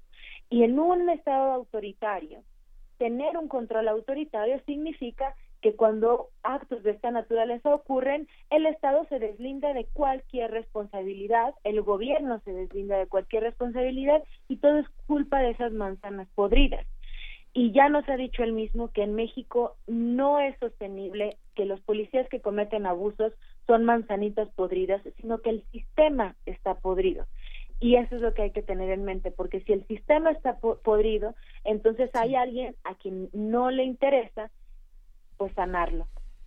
Sí, es, es eh, salvaje que puedan salir a dar explicaciones, digamos, ¿qué explicaciones puedes dar? Decir, no estaban preparados, bueno, pueden no estar preparados, pero claramente no conocen sus límites, o sea, o bueno, sí los conocen, pero sus límites no son los mismos que entenderíamos nosotros o que entendería alguien que tiene como directriz los derechos humanos, ¿no? O sea, no, no importa que no estés preparado, esa, ese nivel de violencia, o sea, Flechador del Sol pregunta en Twitter, y creo que es una pregunta pertinente, a ver si era un, un operativo que salió mal, pues para que haya salido mal les dio tiempo de, de cometer muchísimas vejaciones, en el caso de Atenco concreto, ¿no? Claro, el- hubo una coordinación eh, muy evidente de todas las fuerzas eh, policíacas, cuando no solamente una fuerza policíaca, ¿no? Que podríamos decir, bueno, los policías estatales eran los los eh, los abusivos, ¿no? Los que cometían esos actos atroces, pero la policía federal no, la policía federal iba preparada. No es así, no es el caso. Cuando tienes a más de una corporación actuando del mismo modo, ese patrón es un indicio muy claro de que había una permisividad, por lo menos, de que esos actos se podían cometer, sino una instigación a que de hecho se cometieran para castigar a los manifestantes. Porque el informe que envía Wilfrido Robre- Robledo eh, para dar cuenta de que se va a realizar el operativo tiene una serie de frases altamente estigmatizantes sobre los manifestantes. Y ese fue el mismo discurso que llevó el Estado ante la Corte Interamericana.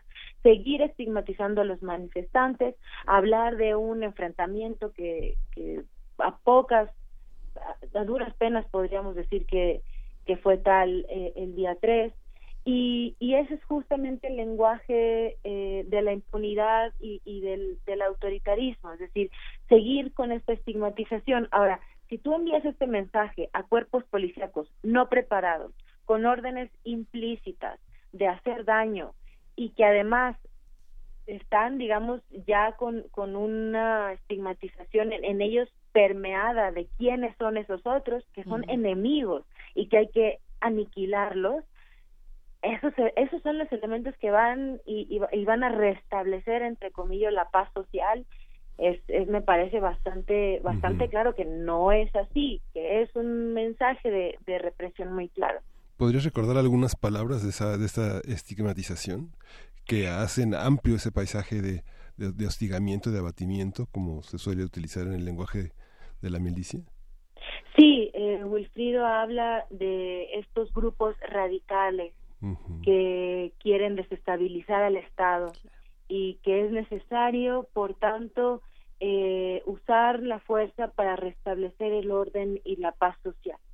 Entonces, cuando hablas de grupos radicales, ya parece justo lo que tú decías. ¿no? Es un lenguaje muy, es un lenguaje muy bélico, pero además esta esta mm, frase de atentar contra el Estado eh, te habla casi de una guerra, es decir, estamos hablando de algo que pone en tal inseguridad la paz interior de, del Estado que es necesario hacer un uso de la fuerza proporcional a ese, y eso lo entrecomillo, ¿no? Proporcional a esa amenaza.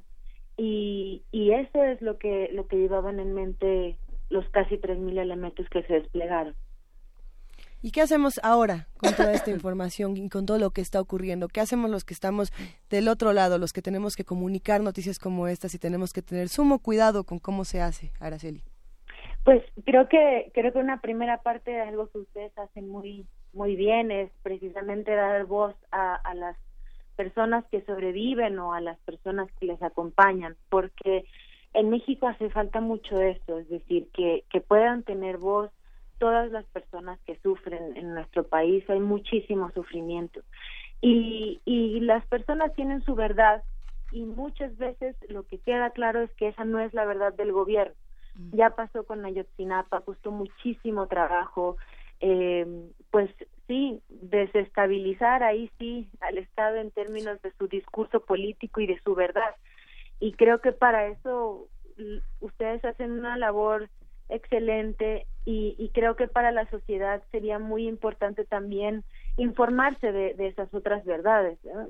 Siempre que escuchemos a este gobierno y a los que vengan, no, no hablo solo de este, ¿no? Porque son actos que se repiten sin importar quién esté al mando de la, de la federación, siempre preguntarse si habrá algo más detrás que no estamos viendo, porque probablemente si ya no nos hacemos preguntas, sí hay algo que no estemos viendo. Y, y, el, y el Estado mexicano es uno de los estados más reconocidos por su eh, arte diplomático. Eh, México eh, a nivel internacional es uno de los pocos estados de la región que tiene una capacidad diplomática impresionante para establecer verdades a nivel internacional. Y, y lo escucharon, lo pudieron escuchar en la audiencia ante la Corte. No estaba, parecía que no estábamos en un juicio, parecía que estábamos en un foro político. Y para eso es muy bueno el Estado, entonces hay que ser muy cuidadosas de, de no dejar que eso se nos filtre sin, sin ninguna interrogante. Araceli Olivos, abogada del Centro Pro Derechos Humanos. A ver, eh, ¿qué hacemos? Ah, di- dijiste dos cosas, digamos, dos términos en los que a mí me gustaría detenerme, eh, que creo que tienen que ver con el que hacemos. Por un lado, la Ley de Seguridad Interior y por el otro lado, eh, la Corte Interamericana, digamos. Eh, eh, ¿qué- eh, ¿Qué hacemos con esa Ley de Seguridad Interior primero antes de pasar a qué hacemos con las instancias internacionales? Bueno, yo creo que eh, sería fundamental que incluso quienes tienen más acceso a, redes sociales y, quienes más a otros medios de, de comunicación, poder enviar comunicaciones al Congreso del Estado, al Congreso Federal, quiero decir, eh, pues precisamente para que no se tenga que promulgar una ley que lo que perpetúa es la debilidad de las fuerzas policíacas porque la debilidad de las fuerzas policíacas nos seguirá afectando eh, de aquí a que el ejército salga de las calles seguramente por un tramo más de, de tiempo, porque no será sencillo poner toda la energía de un Estado en seguir militarizando nuestro país contra empezar a fortalecerlas. Entonces, comunicarnos con, con nuestros, eh, con los líderes políticos y, y hacerles saber que no queremos más militares en la calle, que queremos que se fortalezcan las policías. Ajá, hay que dejar claro, si queremos policías, lo que no queremos es este tipo de policía. Es totalmente, sí, que se fortalezca esa figura civil. Eh, lo, esto que pasó en Atenco es eh, una, una forma militarizada de, de ser policía, ¿no? Porque los militares tienen una formación de aniquilamiento, por eso no pueden hacer tareas de seguridad pública, por eso no deben estar en las calles, porque su entrenamiento está dirigido a aniquilar al enemigo. Y eso, por más que pueda ser útil en el mundo en el que estamos, no es útil para brindar seguridad y para, contener multitudes o contener personas. Para eso están las policías, pero policías militarizadas o policías sin formación en, derechos humanos o que ni siquiera lo creen como, como un discurso, eh, tampoco son útiles, ¿no? Habrá que revisar las plataformas de los partidos. Ricardo Anaya piensa que debe ser el ejército y no la Policía Federal, ni la Policía Estatal, ni la Policía Municipal la que se encargue de la violencia. Digo, y es una manera de pensar enteramente, ya es un retrato de cuerpo entero de lo que considera eh, el, al ciudadano que protesta, ¿no? Sí, claro, no, no dudamos que haya zonas en el país en los que la gente confíe más en el ejército. Creemos que son las menos. Y hay estudios muy serios que han demostrado que la entrada del ejército en algunas zonas ha disparado la violencia. Es decir, el ejército no ha entrado a detenerla, sino que su sola presencia ha generado muchos más actos de ejecuciones arbitrarias, de eh, enfrentamientos, eh, y, y hay eh, para muchas personas expertas una connivencia absoluta entre la presencia del ejército y pues su vinculación en algunos casos con grupos de la delincuencia organizada. Entonces no no es eh, no es blanco y negro, sabemos que no, sabemos que hay zonas del país en donde eh, sería imposible no tener un ejército ahora, pero también creemos que esa, esa, ese escenario no se puede quedar a perpetuidad. Es decir, que hay que pensar en un retiro programático. No estamos diciendo que mañana ya tienen que regresar todos los militares a su cuartel, sino que todo eso tiene que ser un plan. Eh, el, el, nuestro gobierno no está acostumbrado a planificar con, con seriedad a partir de un diagnóstico. Y lo que nos dice el diagnóstico de los últimos 10 años es que ha sido, ha sido atroz la, entrada la salida del ejército de los cuarteles, que ha aumentado la violencia, que han aumentado las desapariciones forzadas, la tortura es generalizada, y no mirar ese diagnóstico sería tanto como seguir planeando sobre, sobre nubes. Por aquí nos escribe Santiago 3 y me parece una pregunta interesante, quizá para ir eh, cerrando un poco esta conversación. Araceli dice, eh, ¿es el último recurso acudir a la Comisión Interamericana o tiene que volverse una constante en un país como este? Sin duda, eh, conforme a la convención y el, y el reglamento, eh, la, la opción de acudir al sistema interamericano tiene que ser después de haber agotado todas las instancias internas. Hay algunas excepciones, el caso Atenco, por ejemplo, es, es una, ¿verdad? Porque sin duda que cuando una acude a los aparatos del Estado y no hay una respuesta, sería muy injusto esperar que de todas formas sigas esperando esa respuesta y hasta que se resuelva entonces vayas a- al sistema interamericano. De hecho, la razón por la que admitió la comisión fue porque había se había excedido de un plazo razonable el Estado para investigar los hechos. Entonces, eh, son esas dos consideraciones, ¿no? Primero, agotar todos los recursos internos o que habiéndolo intentado, eh, el Estado no hubiera respondido en un plazo razonable.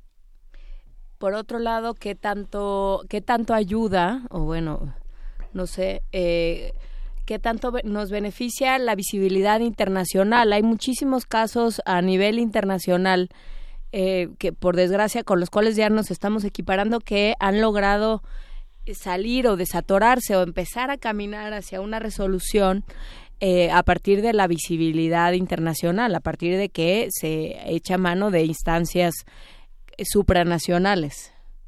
Nosotras pensamos que es fundamental acudir a instancias internacionales. Em, por eso es muy importante que la sociedad se pueda organizar en su sufrimiento. Eh, tenemos muchos sufrimientos comunes. En la medida en la que podamos colectivizarlo y hacer fuerza para hacer denuncias a nivel internacional, será mucho más fácil presionar a- al Estado mexicano, porque como decía antes, es, tiene un cuerpo diplomático tan bueno que eso solo significa que le da mucho peso a la moral internacional y a los juicios internacionales políticos que se hacen, ¿no? Entonces ahí es donde hay que donde hay que presionar porque eso es lo único que le importa. A nivel interno no parece importarle muchísimo lo que la sociedad piense, si nos quejamos o no nos quejamos, aún así hay que seguirlo haciendo porque la lucha es interna también.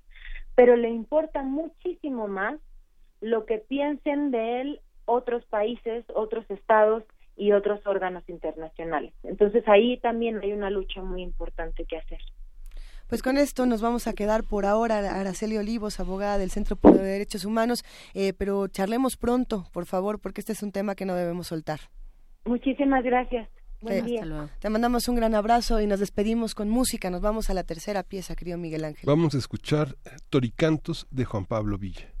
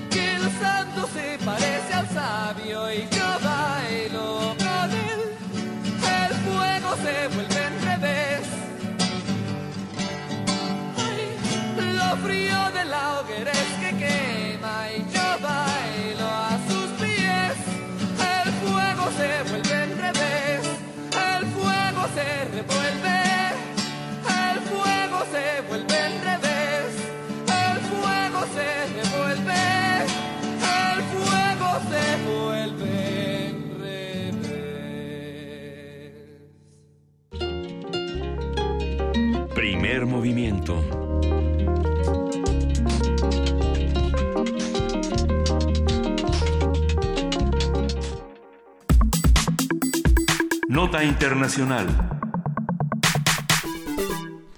Angela Merkel ganó las elecciones de septiembre pasado, pero sin la mayoría suficiente para formar gobierno. El lunes, la canciller alemana anunció el fracaso en las negociaciones con el resto de las fuerzas políticas para formar un gobierno de coalición. Se trata de la mayor crisis política en sus 12 años en el cargo. Hay que recalcar 12 años. 12, 12 años. años. de Angela Merkel. es que bueno, también a, a lo mejor era algo que ya tendría que haber ocurrido, un- una crisis que reconfigure las cosas. O no, vamos a ver de qué se trata esta noticia. Tras abandonar las conversaciones para formar la coalición de Jamaica con el bloque conservador de Angela Merkel y los verdes, Christian Linder, líder del Partido Liberal, declaró, y cito, mejor no gobernar que gobernar mal. La migración, el medio ambiente y la política fiscal son los temas que frenaron las negociaciones. Este martes, el presidente alemán Frank-Walter Steinmeier comenzó una serie de reuniones con los partidos políticos para convencerlos de ceder sus posiciones. Hasta el momento, Merkel tiene dos opciones, formar un gobierno con minoría o que el presidente disuelva el Parlamento y convocar a nuevas elecciones. No, bueno, vamos a conversar sobre la situación de Alemania, su imposibilidad de formar un gobierno y sus perspectivas en el corto y mediano plazo. Para ello nos acompaña Arturo Magaña Duplancher. Él es internacionalista, director de investigación del Centro de Estudios Internacionales Gilberto Bosques del Senado de la República. Muy buenos días, Arturo, ¿cómo has estado? Hola Luisa, ¿cómo están? Juana Inés, Miguel Ángel, gusto saludarlos. Siempre es un gusto escucharte, Arturo. Eh, ¿Qué está pasando en Alemania y sobre todo pensando en 12 años después de Angela Merkel? Y bueno, pues eh, Alemania no, no, no solía darnos este tipo de noticias, ¿no? Lo primero que está pasando es que hay elementos muy novedosos de la discusión política alemana que se originan, pues efectivamente, desde las elecciones de octubre pasado, ¿no? Perdón, de las elecciones de, de hace ocho semanas, una cosa así. Sí, sí. y las negociaciones que comenzaron en octubre pasado para formar gobierno, dado que, pues, en primer lugar habría que señalar, eh, pues amanecieron los eh, electores eh, alemanes con la noticia de que la tercera fuerza política en el país, pues era la ultraderecha, ¿no? ¿Qué tal? Y este dato, este dato en sí mismo, pues sí fue sorprendente porque pasaron de tener por ahí de tres, cuatro escaños, ¿no? En el Bundestag hasta conseguir más de 90, ¿no? Eh, y eso los convirtió de suyo en la tercera fuerza política, un partido que además, eh, pues había sido conformado cuatro años antes de las propias elecciones eh, y que no necesariamente tenía el favor de grandes segmentos del electorado, pero que consiguió robarle a los conservadores, a la coalición conservadora de Angela Merkel, pues por ahí de un millón de votos. Eso, de entrada, fue una cosa rara porque Alemania solía ser, digamos, ya lo habíamos comentado aquí en distintas ocasiones previas, pues la anomalía de, de, de los del resto de los países donde efectivamente las ultraderechas conseguían por lo menos entrar un número importante al Parlamento, ¿no? Ya no se diga tener la oportunidad de gobernar o eventualmente cogobernar en un gobierno de coalición. Eh, y ahora la, la, la segunda rareza es que pues no se pueden poner de acuerdo para formar gobierno. En principio no se pueden poner de acuerdo porque los que podrían ponerse de acuerdo son muy diferentes entre sí. O sea, los conservadores de un lado completamente, digamos, de la geometría política, Así es. los liberales del otro lado y en definitiva los verdes con, con unas exigencias, por ejemplo, en materia eh, de combate al cambio climático, cierre de centros de producción de carbón, etcétera, que, que francamente no no no no pueden ser admisibles para las otras fuerzas políticas. Y, y así nos podríamos seguir con muchísimos otros temas en donde efectivamente tienen una eh, digamos unas divisiones muy importantes los unos y los otros Eh, es raro esto pues es raro para Alemania no es raro para el resto de los regímenes parlamentarios y semiparlamentarios en Europa no ocurrió en España el año pasado, no Sí. sé si se acuerdan, Por supuesto. varios meses de imposibilidad de conformar un gobierno de minoría, Rajoy ahí sudando, eh, ocurre con mucha frecuencia, digamos, Bélgica, el caso más extremo por ahí del 2011. Podemos detectar Más de casos... 500, Sí. 500 días sin gobierno, imagínense lo que es eso.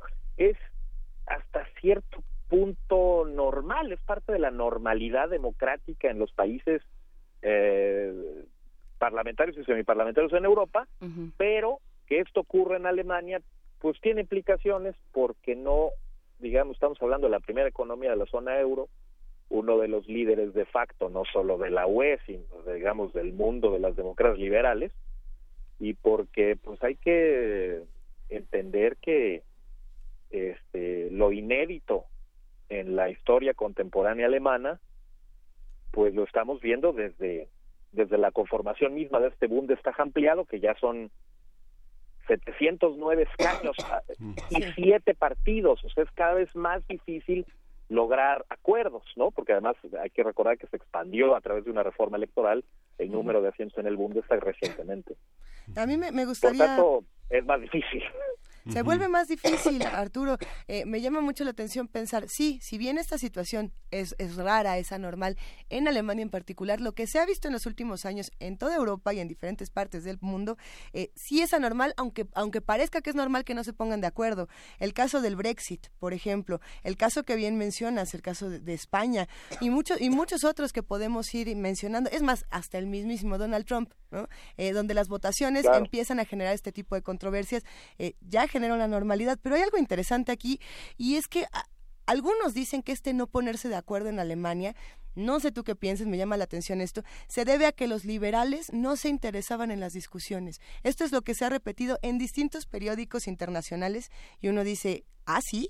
¿O, o de, de quién es la culpa? Porque había encabezados que decía, la culpa es de los liberales. Así de sencillo. ¿Será o no será? Sí, ellos están siendo señalados por estar dinamitando el, eh, el proceso y a, concretamente a Christian Lindner por traer una especie de confrontación personal con Merkel desde que, por ejemplo, ellos calcularon que su derrota electoral tremenda, aquella del 2013, fue precisamente por haber participado en un gobierno de coalición de Merkel, encabezado por Merkel. Eh, Un poco el mismo tema que traen los socialdemócratas cuando dice Schulz, es que nosotros no vamos a participar otra vez en coalición con ellos, porque participar en coalición con ellos significa diluir nuestra identidad política específica en el sistema político alemán. Bueno, esto puede ser cierto. Ahora, por otro lado, esta cosa de la coalición jamaica era un asunto de imposibles, ¿eh? O sea, es juntar al bloque conservador, que es el negro, digamos, en la bandera de- del país caribeño. Luego tienes a los amarillos, es decir, los liberales, y finalmente los verdes. Pero no se pueden poner de acuerdo en temas esenciales, concretamente el tema de los refugiados y la migración.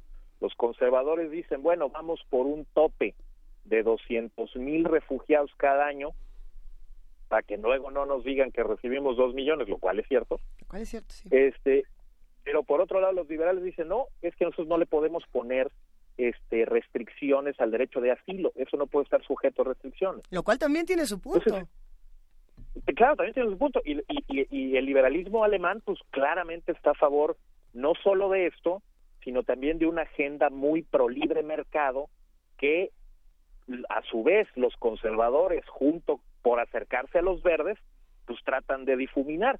La verdad es que estaba muy difícil en el contexto alemán. No es que sea difícil necesariamente en el contexto europeo.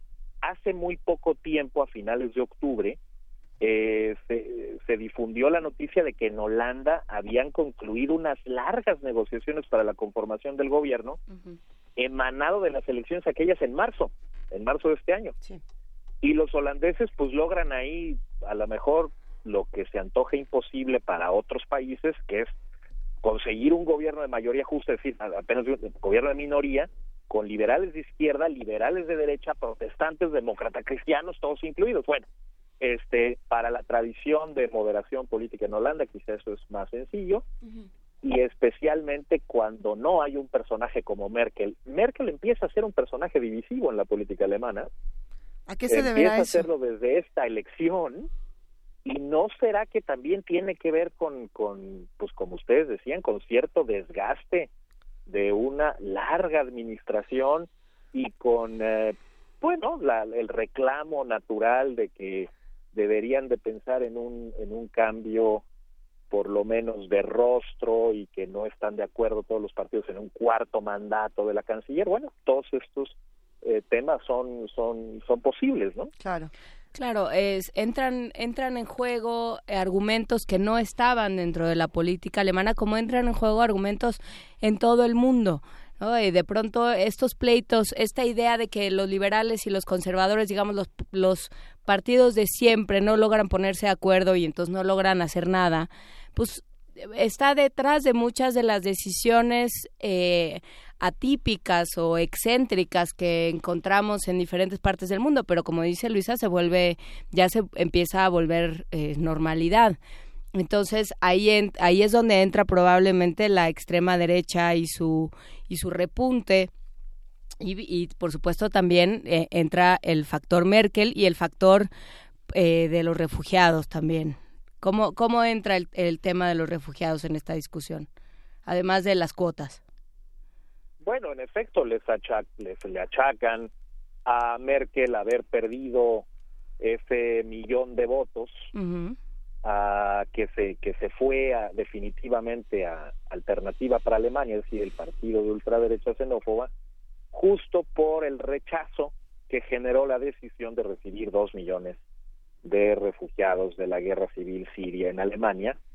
Eh, un rechazo motivado esencialmente por la implementación de ese programa y por las conexiones que les atribuyen falsamente, desde luego, eh, la- el, eh, el partido de ultraderecha a la inmigración y el refugio con el terrorismo y ciertos actos de violencia que desde luego pues no no necesariamente tienen que ver con con una relación causal entre el refugio y la expresión violenta o con el, o, o del refugio y, y la expresión terrorista. Esto francamente no hay manera de probarlo.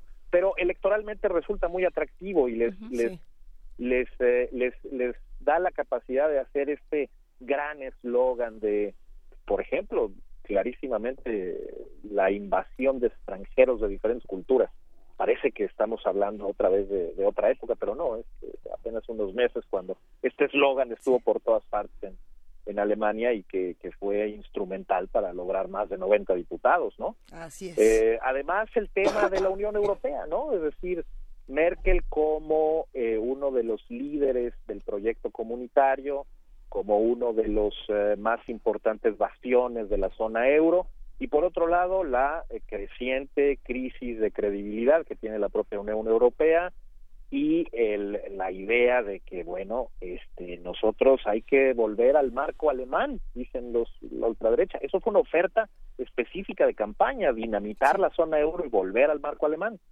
Eh, para mucha gente eso tiene sentido porque piensan no solo que han cedido soberanía, sino que su capacidad económica se ha visto mermada. No es que estemos hablando de una catástrofe económica, ni mucho menos. De hecho, se mantiene la economía alemana en una situación bastante sana. Pero para algunos simplemente no es aceptable que crezca al 2.5% y que tenga 5% de tasa de desempleo abierto. Es poco y por lo tanto hay espacio para criticar el desempeño económico de la administración actual. Supongo que sí.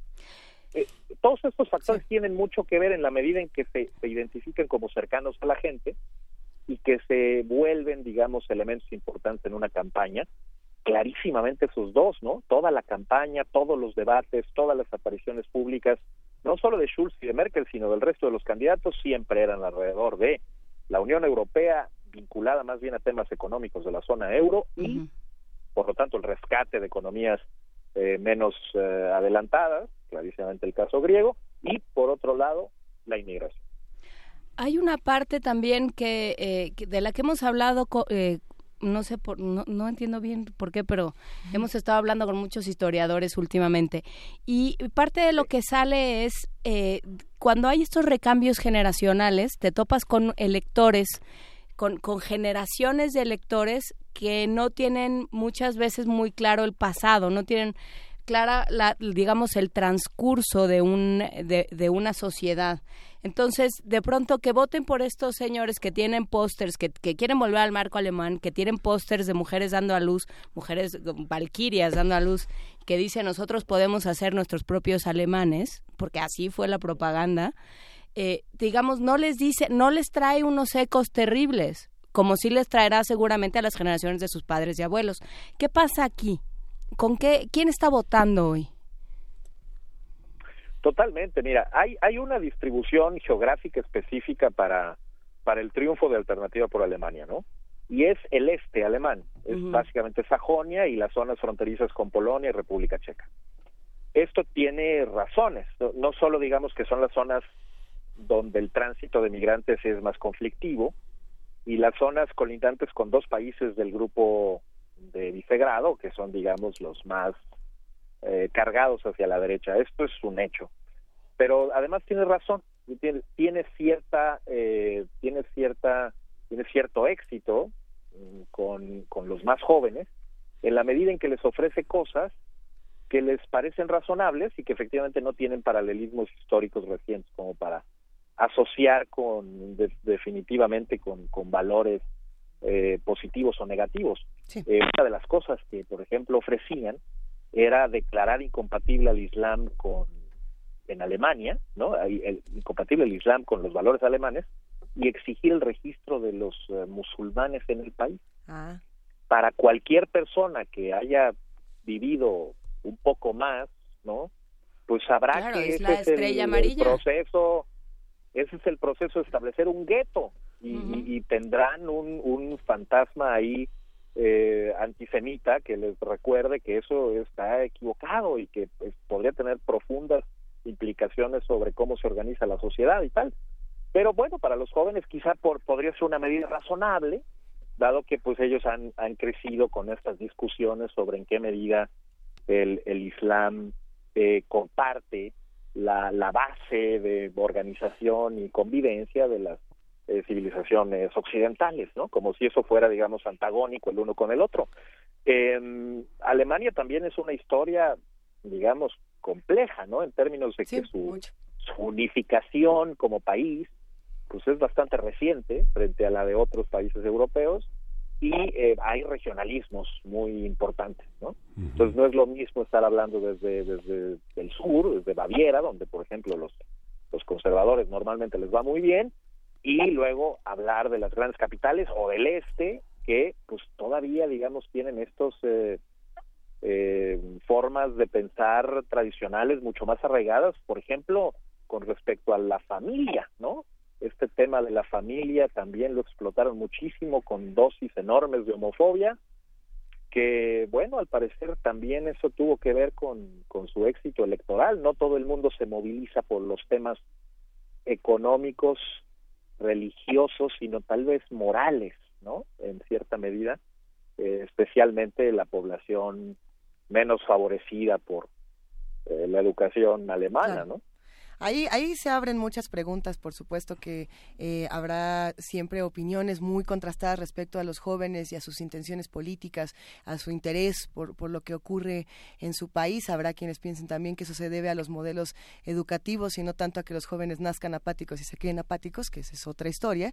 Eh, pero hay algo que a mí me llama mucho la atención y es pensar que Angela Merkel, después de 12 años de grandes aventuras, se encuentra como en estos libros donde dice, pase usted a la página 33 si quiere que Angela Merkel gobierne con minoría, pase a la 12 Si quiere que gobierne con la si extrema quiere derecha. que el presidente eh, quite a todos los del Parlamento y, y abra otra vez los nuevos comicios. Y pase a la página 100 si quiere que se arme una nueva coalición. Son tres opciones que no tienen ninguna conexión entre ellas. Es, co- es un contraste tan radical que no sabemos realmente ahora qué va a pasar. No queremos que saques bolita mágica ni nada por el estilo, Arturo Magaña, pero... ¿A ¿qué- qué página ¿Pero a qué página nos vamos? ¿O a cuál nos conviene?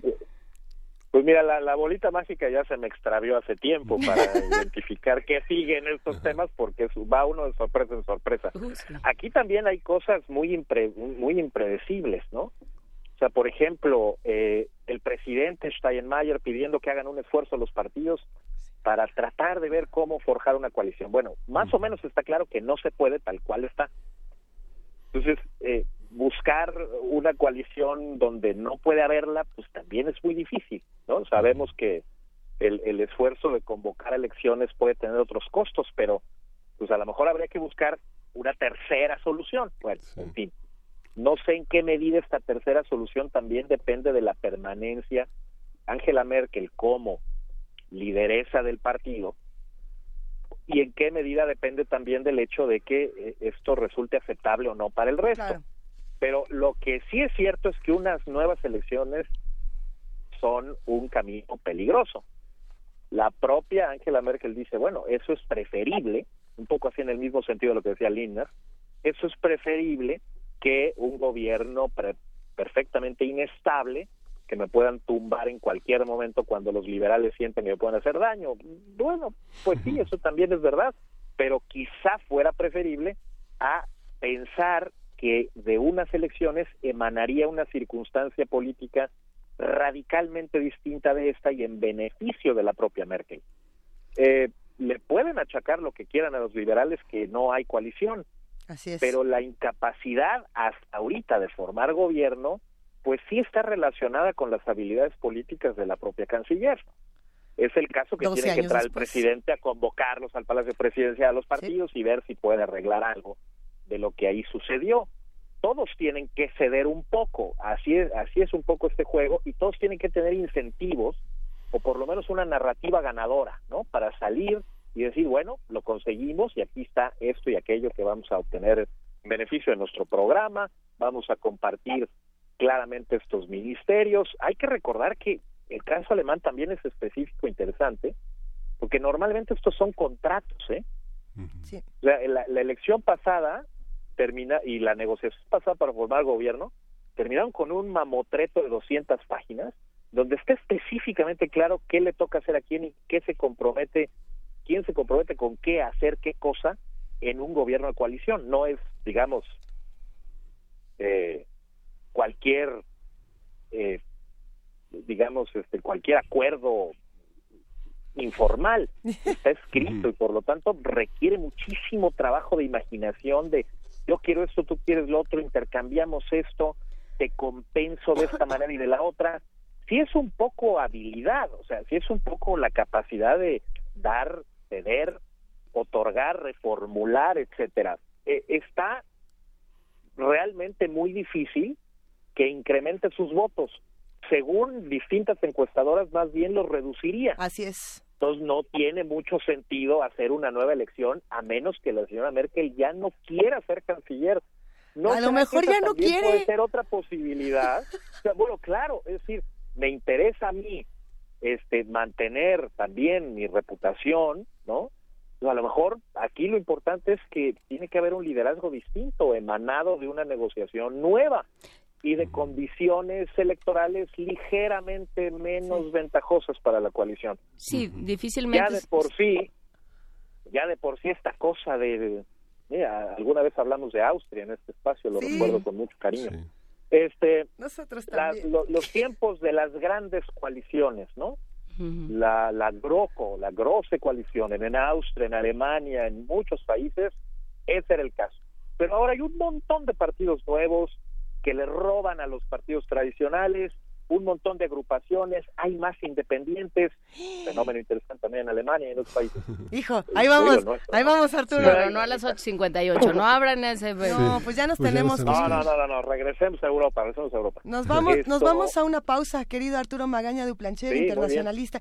¿Qué te parece si pronto seguimos hablando de este tema? Porque acabas de abrir la compuerta que queríamos abrir, pero pa- para para pronto, para seguir discutiendo. Vaya, pues claro, con mucho Está gusto. No buenísimo. quería yo abrirla, pero No, bueno, qué bueno si hay que sí. la abrimos. Te mandamos un gran abrazo.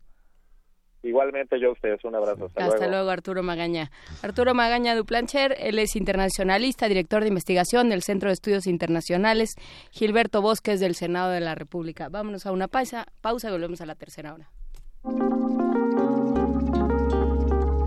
Primer movimiento. Hacemos comunidad.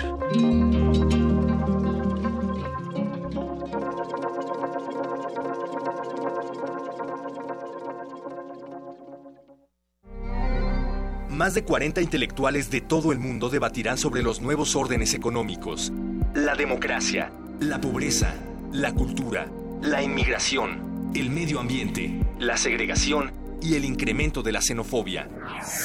Coloquio Internacional, Los acosos a la civilización, de muro a muro.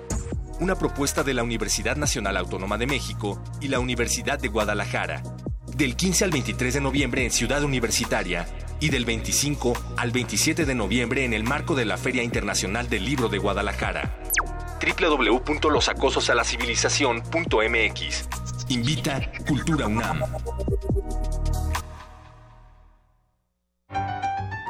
Como los pulpos, los escritores son más sabrosos en su tinta. Una producción del Instituto de Energías Renovables de la UNAM. Lunes y miércoles al mediodía por el 96.1 FM. Radio UNAM. A los que dejaron de creer en México les exigimos silencio.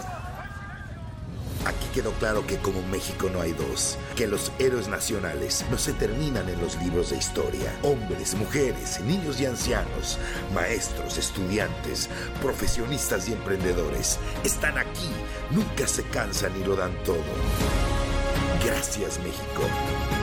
México resiste. Somos turquesa, somos Nueva Alianza. El misterio y el sentido del humor se juntan en un solo relato. La reticencia de Lady Anne, escrita por el dramaturgo escocés Saki y disponible ya en descargacultura.unam. Lady Anne se mantuvo en silencio.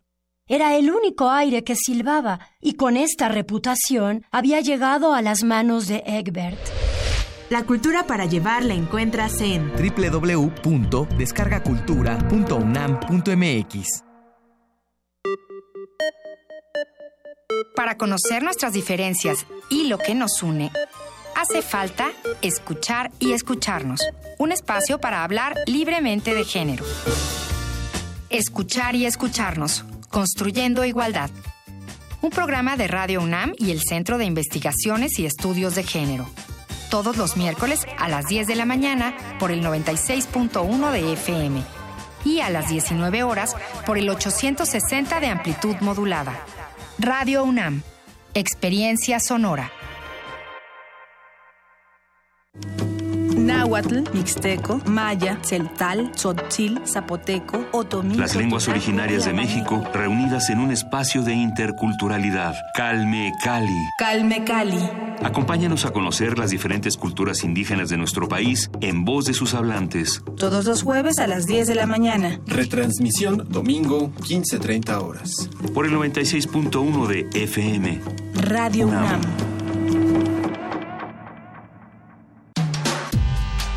Primer movimiento. Podcast y transmisión en directo en www.radio.unam.mx.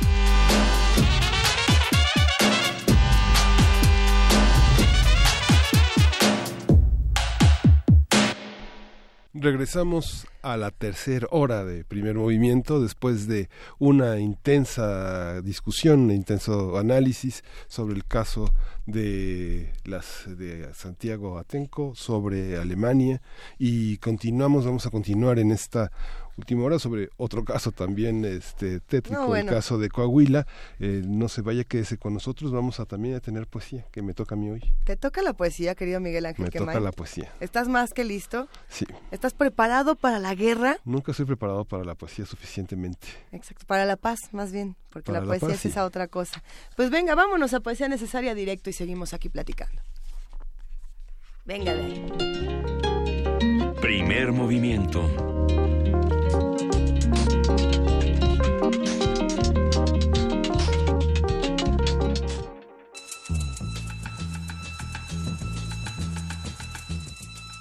Es hora de poesía necesaria.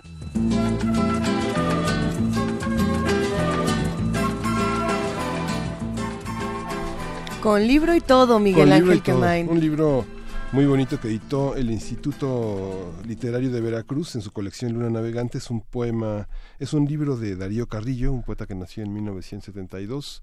Es de Jalisco, nació en Guadalajara y se llama Ninguna de ustedes es una mujer y otras moscas. Y Ninguna de ustedes es una mujer. Es una mujer y, otras, moscas. Órale. ¿Eh? Ándele. Bueno, muchas interpretaciones. Sí, Ajá. muchas. Aven- se llama Dominó. Eso. Dice, aventuro la mano y me pregunto el ánimo del juego, la intención oculta de dividir el tiempo en cuatro veces siete y hacer con sus pedazos murallas para mostrar a los otros la cara más oscura de un mundo dividido en blanco y negro. Proyecto de viaducto para hormigas, voluntad de jugar a la destreza, de conseguir espejos de feria donde somos solo en parte. Yo no encuentro placer en el resultado ni en el desarrollo.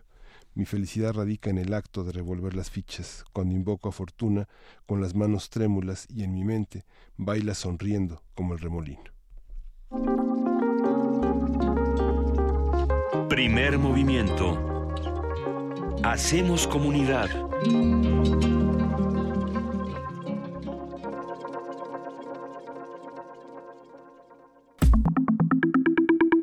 La mesa del día. El control de los Zetas en el norte de Coahuila entre los años 2010 y 2011, las ejecuciones en el penal de Piedras Negras, la venganza en Allende y otros municipios, así como la responsabilidad del gobierno de Estados Unidos en estos hechos, son temas del informe El Yugo Z, presentado este martes en el Colegio de México por Sergio Aguayo y Jacobo Dayan. Se trata de una investigación que señala la omisión del gobierno estatal y la complicidad de algunos funcionarios con la indiferen- indiferencia del gobierno federal. Uno de sus principales objetivos es evitar que lo sucedido en Coahuila se pierda en el olvido. Cito. Acercarse a la verdad es un paso en la búsqueda de justicia y una forma de colaborar con las familias de los desaparecidos a esclarecer lo que posiblemente sucedió con los suyos. Así señala el texto elaborado por el Seminario sobre Violencia y Paz en el Colegio de México. Algunas investigaciones indican que entre 2007 y 2013 cientos de personas fueron asesinadas y despojadas de sus propiedades por los Zetas en Coahuila. Además, ese grupo criminal es responsable de la incineración de por lo menos 150 adversarios en el penal de Piedras Negras, el reclutamiento de un número indeterminado de adolescentes y la desaparición de 1.600 personas. A partir del informe publicado por el Colegio de México, vamos a hablar sobre los procesos de violencia en Coahuila, qué se sabe, cómo se manifiestan, quiénes están involucrados y en qué medida las autoridades lo permiten o lo propician. Nos acompaña Jacobo Dayan, quien es investigador del seminario Violencia y Paz del Colegio de México. Buenos días, Jacobo Dayan. ¿Qué tal? Buenos días. Nos da mucho gusto poder charlar contigo, Jacobo. Buenos días. Eh, pensamos a veces que el conflicto de Coahuila ya no tiene ni, ni principio ni fin y simplemente sentimos que está ahí desde siempre, pero no. Eh, ¿Qué está pasando por allá? Bueno, eh, sí vale la pena aclarar que hoy las condiciones en Coahuila están mucho mejor que antes, eh, no así, por ejemplo, otras zonas como Veracruz o Tamaulipas.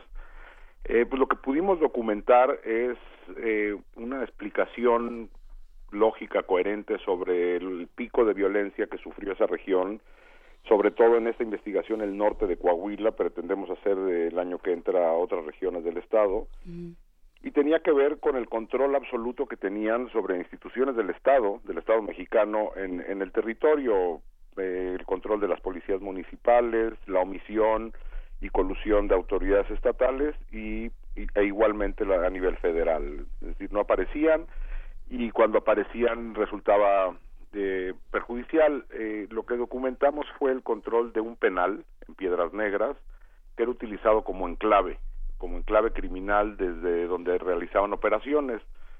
Eh, no es poca cosa que se trate de un penal, es decir, es una instalación construida y mantenida, financiada por el Estado para proveer seguridad a la sociedad y desde ahí se realizaban actividades criminales desde secuestro, era casa de seguridad, producían y fabricaban insumos, por ejemplo, en el taller de costura eh, lo utilizaban para producir chalecos antibalas, uniformes militares y de policía propios pa- para las actividades criminales y llegaban incluso a la incineración de cuerpos, asesinato e incineración de cuerpos.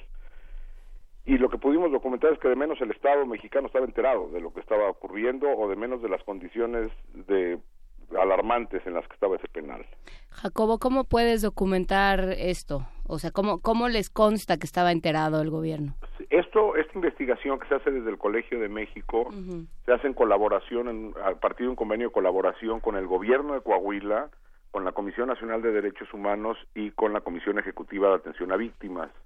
Y este convenio lo que nos permitió es tener acceso a expedientes, a expedientes de las investigaciones realizadas por el gobierno de Coahuila, las investigaciones realizadas por la Comisión Nacional de Derechos Humanos, y como parte de la investigación lo que hicimos también fue acercarnos de otro tipo de fuentes como eh, los juicios que se están llevando a cabo en Estados Unidos o información de los propios colectivos de víctimas, es decir, lo que teníamos era información oficial en las manos a partir de la cual eh, emitimos este documento. Ok.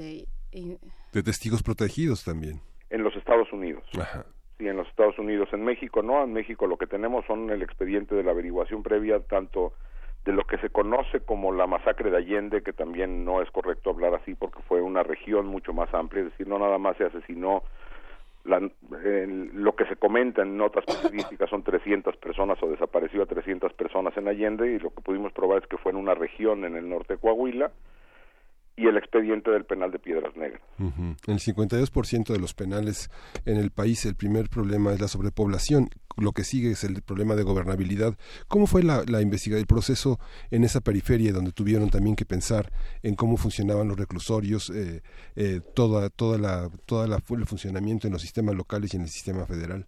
Sí, mira, no- sabemos eh, desde hace mucho que los, las condiciones en los penales no son las óptimas. Habla- hace- hablas bien de el gobi- autogobierno o cogobierno sobre población, que los internos acaban eh, generando negocios al interior, eso lo sabemos y lo hemos oído toda la vida. Eh, eh, lo que ocurría en el penal de Piedras Negras rebasaba eso, es decir, no nada más había un control de las instalaciones, sino convirtieron el penal en un enclave criminal financiado por el Estado, subsidiado por el Estado. Incluso la Comisión Nacional de Derechos Humanos en 2011 reali- que realiza una visita, cada año realiza una visita a todos los penales del país para evaluarlos y en 2011 ni siquiera pudo entrar al penal de Piedras Negras. Le prohibieron la entrada, la Comisión Nacional de Derechos Humanos lo reportó y pues como tal no ocurrió nada, simplemente acabó en un reporte diciendo no pudimos entrar, sacaron cero de calificación y nadie reaccionó a ello. Es decir, lo que lo que tratamos de mostrar en el, en el informe, y más que acusar a, a personas o instituciones, porque esta investigación no tiene como objeto procesos judiciales, sino un acercamiento a la verdad, es decir, que las instituciones mexicanas no están funcionando y, hay- y, y- y la sociedad está en un abandono absoluto. Después de esos reportes les entregaron el presupuesto anual ¿no? para Sí, que lo ejercieran los criminales. Por supuesto, el penal siguió operando con presupuesto del Estado, con tus impuestos, mis impuestos, los impuestos de todos. Lo están utilizando para hacer chalecos antibalas. para hacer chalecos antibalas, para modificar automóviles eh, con doble fondo para llevar droga a los Estados Unidos, para matar gente, para secuestrar gente, sí. A ver, eh, Jacobo, ¿cuál fue, digamos, el- la punta de la madeja? ¿De dónde, cuál fue el, el, el dato que puso a este organismo del Colegio de México, a este seminario del Colegio de México a trabajar?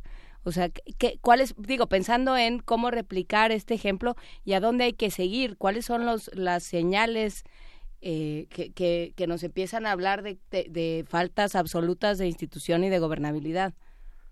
Sí, eh, creo que es una corresponsabilidad, es decir, la academia tiene su papel, la sociedad, los medios tienen su papel, y en el seminario cuando se hizo público a partir de reportajes periodísticos lo que ocurrió en Allende en 2011 y lo que estaba pasando en el penal tiempo después, el penal estuvo en esas condiciones 2011 y 2012, fue que el Colegio de México pensó que era una buena oportunidad para hacer una investigación académica, más allá de lo periodístico, con documentos oficiales. Y bueno, pues fue un trabajo largo convencer a las autoridades de que era un proyecto que, ten- que tiene sentido, que tendría que replicarse.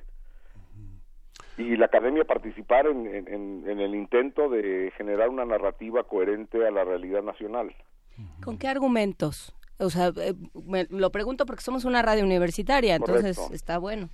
Sí, eh, pues mira, eh, la Comisión de Víctimas, y y una de sus obligaciones por ley, es el derecho a la verdad. Y el derecho a la verdad no nada más lo tiene la víctima, las víctimas, lo tiene la sociedad en su conjunto. Eh, ahora, desde el Estado no hay capacidades para hacer este tipo de análisis. Se requiere una mirada crítica, independiente, autónoma desde la academia.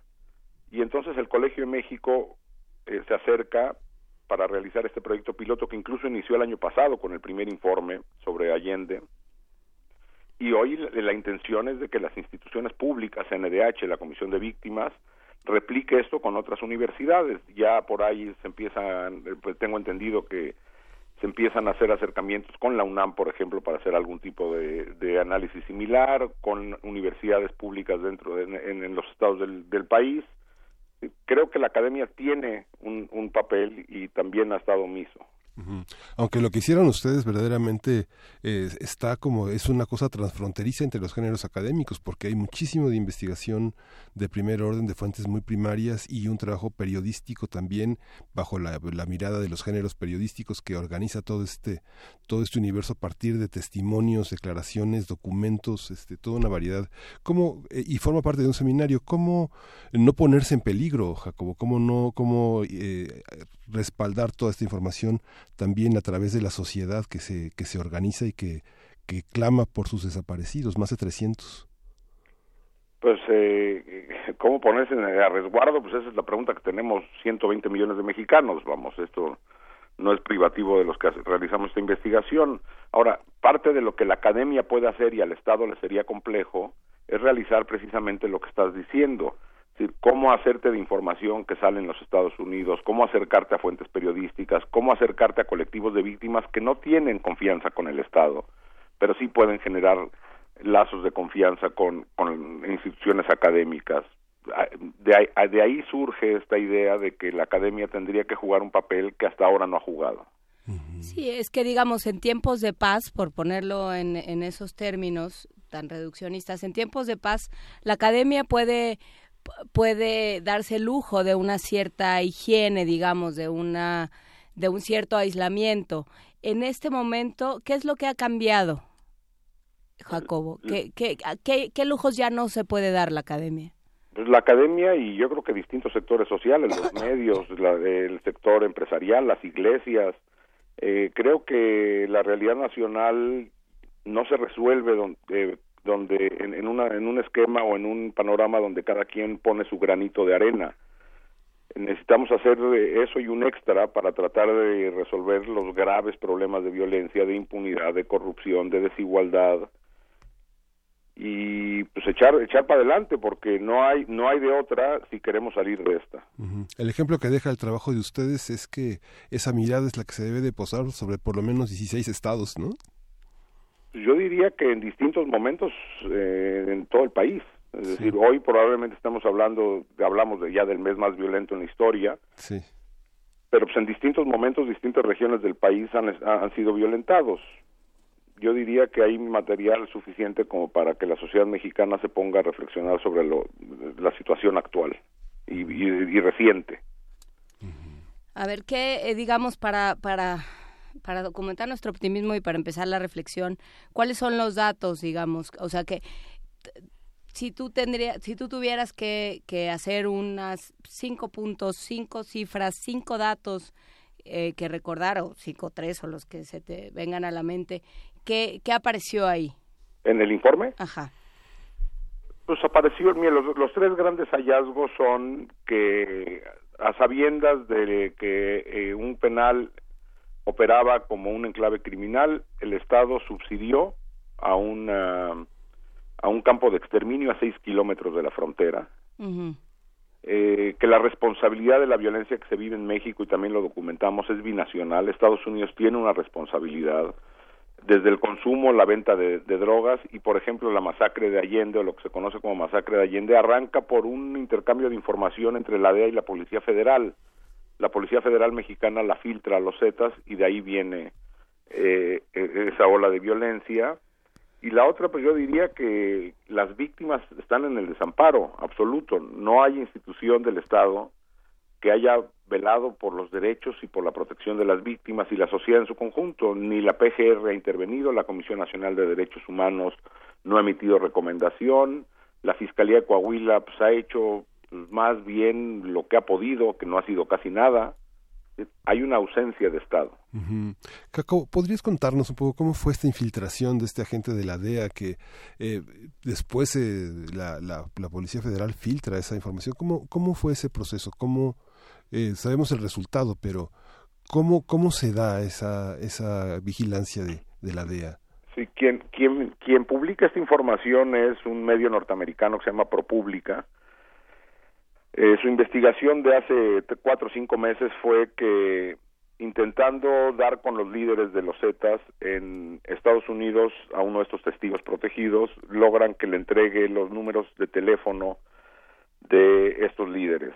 Y para tratar de ubicarlos, la DEA comparte esa información con eh, la Policía Federal, con un área de la Policía Federal que se llama un área de operaciones en aviso a los Zetas de que se había dado una filtración y una traición al interior. Y esto desencadena la violencia. Este, este maravilloso reportaje periodístico lo pueden consultar en línea, se llama Anatomía de una masacre, publicado por National Geographic y ProPublica. Sí, que National Geographic tampoco es una, digamos, tampoco es un ente tan político, o bueno, que, que todos somos entes políticos, pues, pero que no tiene este cariz, Correcto. o no lo tenía, ¿no? Hasta que nos vemos obligados. Correcto, sí, la realidad nacional obliga a hablar de ello. Digo, eh, los antropólogos sociales, los especialistas en temas internacionales o en sociología hablan de que lo que se vive en México es un conflicto armado, un conflicto armado eh, agoteo casi casi, pero las cifras de muertos hablan ya de, una epidemia de violencia tremenda. Eh, a ver, ¿y qué tanto se puede hablar de que sea un caso aislado? Qué barbaridad, en, en Coahuila nos salió mal, o qué, qué cosa tan tremenda. O sea, digamos, el hecho de que, de que se esté pensando reproducir este modelo de trabajo y de involucramiento de las academias y de, los, de, de las diferentes instituciones habla de que hay muchísimos otros casos como este. ¿Qué tanto lo, lo entendemos como parte de un sistema que tiene muchos problemas?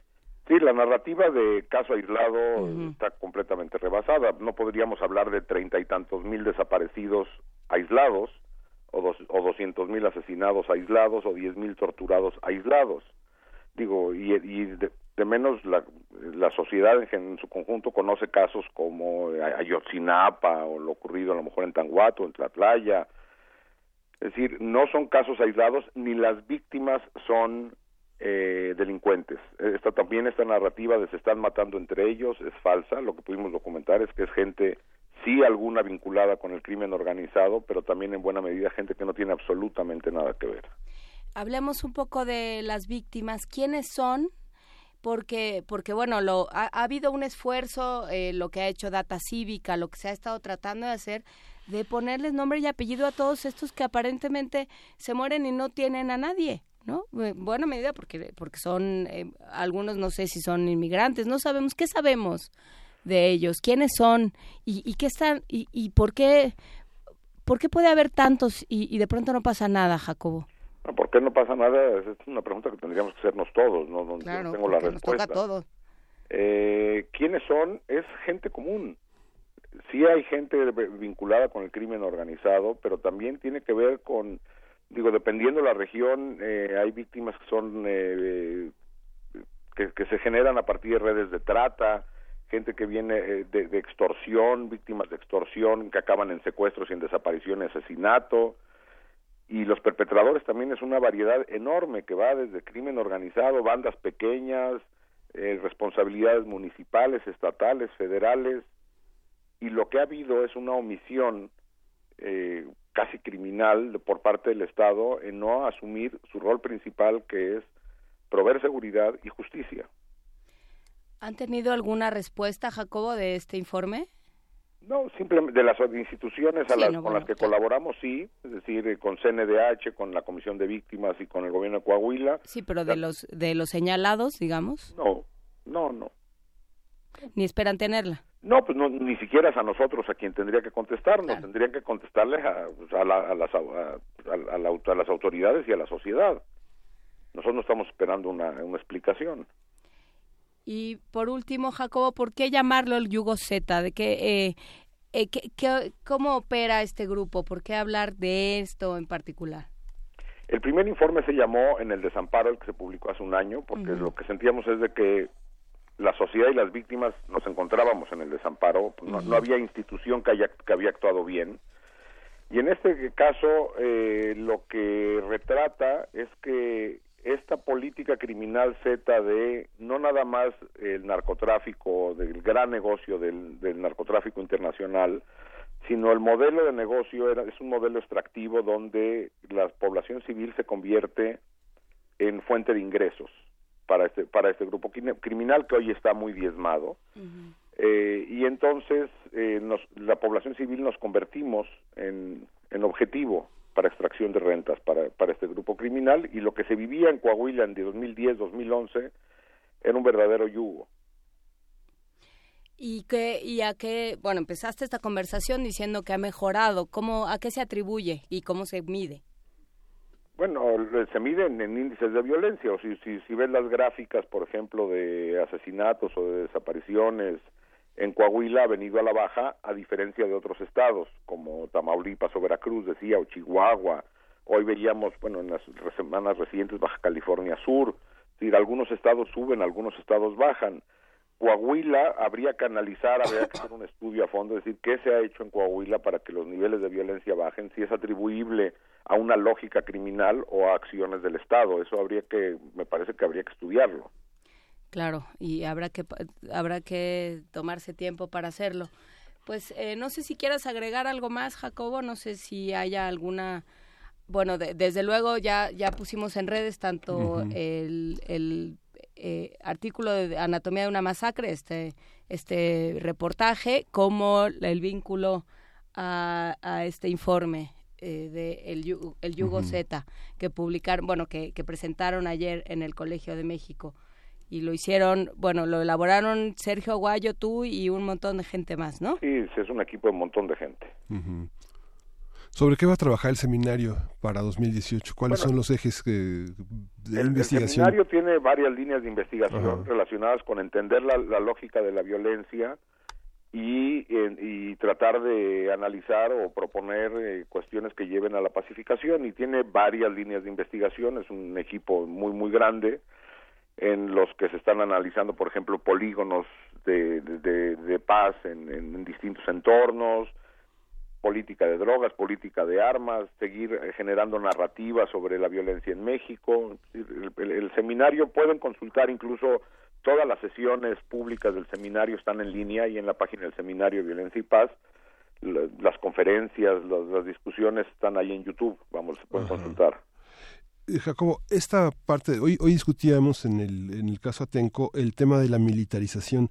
Desde el punto de vista de las investigaciones y los ejes que han realizado, ¿cómo ven esa, esa tendencia a la, a la militarización y cuál es la relación que existe con la ley de seguridad interior? La eh, eh, los intentos que se están haciendo, los las discusiones que están llevando a cabo en, con- tanto por pa- parte de, distintos ejecutivos tanto y como por el Congreso, pensando que la militarización es la solución. Ante la incapacidad de la, de la fuerza civil, eh, pues sí es necesaria la presencia militar, pero esta no puede venir sola sin un programa serio, eh, real, eh, profesional de generar policías civiles capaces de enfrentar el crimen. En ningún lado, la- el- las fuerzas militares no están entrenadas para seguridad, están entrenadas para enfrentamiento. Si el modelo de seguridad que quiere seguir México es un modelo militarizado, estamos en problemas. Si no viene acompañado de un fortalecimiento real, pero pues desde que yo me acuerdo se habla del fortalecimiento de las policías. Sí, y Lo hemos oído de un montón de gobiernos locales, federales, y son discursos y discursos y discursos y, y no ocurre. Esta proliferación de la idea de eh, mano dura, ¿cómo se, cómo se ve, digamos, desde un seminario tan, eh, tan plural, tan diverso, desde la perspectiva cultural como el que organizan ustedes? Esta parte, ¿quién, quién la representa? ¿Desde dónde se puede ver? Mano dura, ¿quiénes la piden? ¿Desde dónde se, desde dónde se, se piensa ejercer? Bueno, yo creo que la pide buena parte de la sociedad mexicana, que ese es parte del problema, y no nada más de la sociedad mexicana, si volteamos a ver lo que pasa en el mundo, eh, pues muchas sociedades están pidiendo paz o tranquilidad al precio que sea, Al precio que sea. y el precio que sea puede ser muy caro. Y entonces me parece que todo vuelve a converger a que necesitamos una sociedad eh, pues más enterada y más participativa y no una sociedad que solamente busque mantener privilegios al- otra vez al precio que sea. Sí, el, el trabajo de educación también en los derechos humanos. Hoy escuchaba el, eh, uno de estos juicios a un genocida en, en Bosnia, Bosnia. que se que se paró porque, o sea, el, el veredicto se paró porque tenía la presión muy alta el, el indiciado.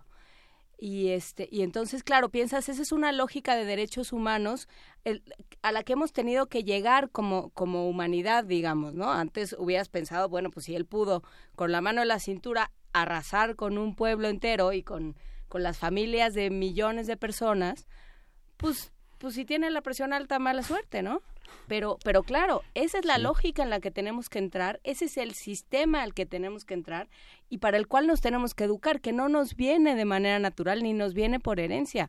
Lo tenemos que cambiar y lo y, y tenemos que educar para ello eh, Jacobo. Por supuesto, eh, negarle el derecho a la salud a este hombre sería convertirnos en él. Y yo me parece que las instituciones nacionales internacionales tienen que colocarse en otro lado en un, casi en el proceso de la- de- del proyecto civilizatorio decir, el- las instituciones del Estado no pueden convertirse en eh, o replicar las actitudes o las actividades desalmadas y criminales.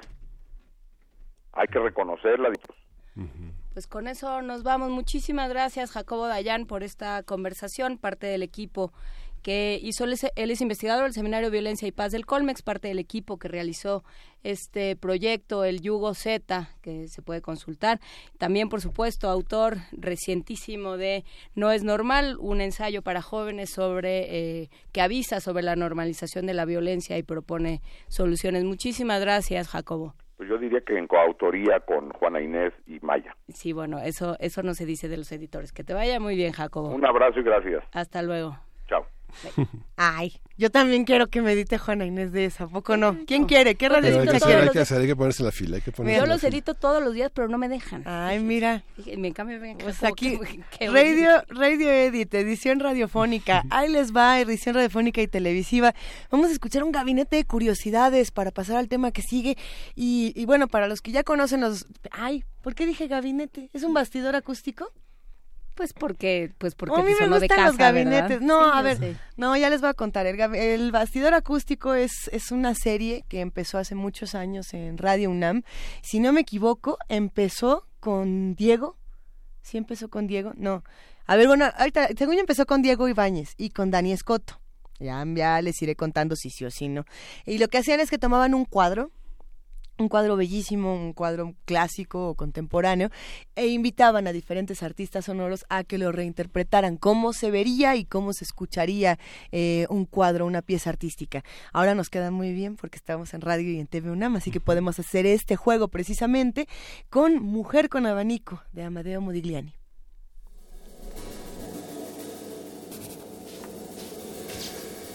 Bastidor acústico. Mujer con abanico, Amedeo Modigliani, óleo sobre lienzo, 1919. Junto a la pastoral de Henri Matisse, El olivo cerca del estanque de Georges Braque y La paloma con chícharos de Pablo Picasso, esta es una de las cinco obras maestras que fueron robadas del Museo de Arte Moderno de París el pasado 20 de mayo de 2010. Solo una de las cámaras de vigilancia pudo capturar durante algunos segundos la imagen de la figura que encapuchada ascendió y descendió por una de las ventanas del museo. La Interpol ha emitido una alerta mundial en busca de la recuperación de estas piezas.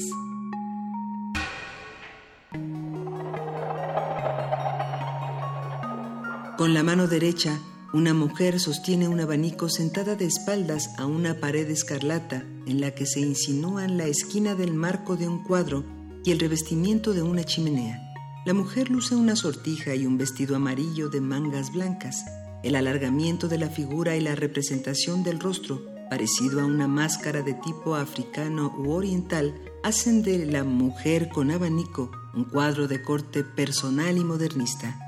Esta pintura repite el tema del abanico ensayado previamente por Tissot, Renoir, Klimt y Picasso, último con quien Modigliani tuvo una relación de influencia mutua. Se trata de un retrato de Lunia Tchaikovska. Amedeo Modigliani, pintor y escultor italiano, murió de tuberculosis el 24 de enero de 1920, tras haber llevado una vida cuyos resabios han construido a su alrededor una leyenda pródiga de anécdotas que lo asemejan al arquetipo del artista marginal, trágico y bohemio, con el que también han sido identificados sus contemporáneos, Shahim Sutin y Maurice Utrillo. Moderno y figurativo, el estilo altamente personal de Modigliani escapó a las nomenclaturas y a las preceptivas de su época. Mujer con abanico, Amedeo Modigliani, óleo sobre lienzo, 1919. Junto a la pastoral de Henri Matisse, El olivo cerca del estanque de Georges Braque y La paloma con chícharos de Pablo Picasso, esta es una de las cinco obras maestras que fueron robadas del Museo de Arte Moderno de París el pasado 20 de mayo de 2010. Bastidor acústico.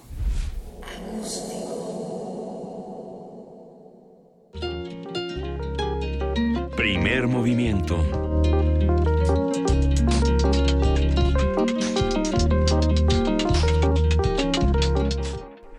Son las 9 de la mañana con 36 minutos. Nosotros seguimos aquí en primer movimiento discutiendo no solamente de Bastidor Acústico, que es una serie maravillosa, sino también de muchos otros temas que nos están haciendo que las tripas se nos enreden. Pero a ver, ¿quién, quién iba primero? Porque cada quien eligió así su, su carta. Su, su, su tema en particular, yo te veía investigando muy, muy serio, querido Miguel Ángel. O no, o me arranco yo. Arráncate. Estaba Mira leyendo los- su horóscopo. Qué bonito, se me aplicaron chicas, el- No, tú dijiste, no, tú dijiste que querías hablar de. Uber. Así de que tienen. Tú dijiste que querías hablar de Uber y su Órale, problema pues. de hackeo. ¿Qué tal ese problema de hackeo en Uber? Me parece que va a ser muy pertinente hablar con, con un especialista, no solamente de lo que ocurre con eh, secuestro electrónico, secuestros informáticos, como fue el caso de esta información que se tenía que pagar con bitcoins. ¿Recuerdan eh, todo este caso donde tenías que pagar, si no me equivoco, tres mil dólares, una cantidad así por recuperar tu información o simplemente borrar toda tu computadora? Bueno, algo similar ocurre cuando hackean a Uber y esto ocurre hace más de un año. Eh, durante más de un año Y Uber, Uber, Sí, Uber no dijo nada. Qué bonita, qué bonita nota esta, porque no solamente no dijo nada, sino que eh, sobornó a estos secuestradores informáticos, a estos hackers. Eh, prefiero el término secuestrador informático, ya alguien más también tendrá que hablar del término, porque un hacker eh, toma la información y precisamente o generalmente se habla de información política o que tiene una relevancia eh, para el mundo y cuando la comparte es como el caso de los WikiLeaks o como el caso de Snowden que revelan algo que es para el, el conocimiento público. En este caso eh, tomaron información de más de 57 millones de usuarios, eh, información privada. Y, y bueno, Uber pagó 100 mil dólares a los secuestradores informáticos para que no la dieran a conocer, para que no la ahora sí que para que no la usaran para sus malos fines. O no sabemos realmente. Y, y no lo sabemos porque lleva tanto tiempo. Esto fue más o menos a finales de 2016. Sí, que ahí hay, eh, creo que se, se desprenden varios temas. Por un lado, este, eh, creo que fue el doctor Soto el que utilizó, eh, cuando hablamos de arte, utilizó este bonito término de la monetarización. Así es. Que eso y georreferenciación son los términos que últimamente estoy intentando entender bien de qué se trata. Georreferenciación. Ajá, esa es otra cosa. Sí, sí, sí. Pero bueno, no. Eh, hablaba, hablábamos de mon- monetarización del arte y también creo que tiene que ver con la, esto tiene que ver con la monetarización de la información. Digamos, cómo se, cómo se traduce la cantidad de datos que tiene en este caso es Uber, pero pero la cantidad de datos que tiene que tienen tal cantidad de instancias de nosotros, ¿no? para quienes manejan una tarjeta de crédito, la tarjeta de crédito, para quienes manejan una cuenta bancaria, la cuenta bancaria, para quienes manejan seguro social, su número de seguro social, eh, y, o sus parientes o sus teléfonos. O, sea, la cantidad en, en aras, y, lo hemos hablado mucho con, con el doctor Savage también, que habla de inteligencia artificial. Y que dice, bueno, hay que tener cuidado con lo que uno pone allá afuera, ¿no? O sea, porque de alguna manera sí estás vulnerando. Y bueno, pues eh, ¿Qué, ¿A qué nos obliga? ¿Qué reflexiones se desprenden de eso? ¿Y qué reflexiones se desprenden también de dejar que una compañía se, pues, se maneje sola?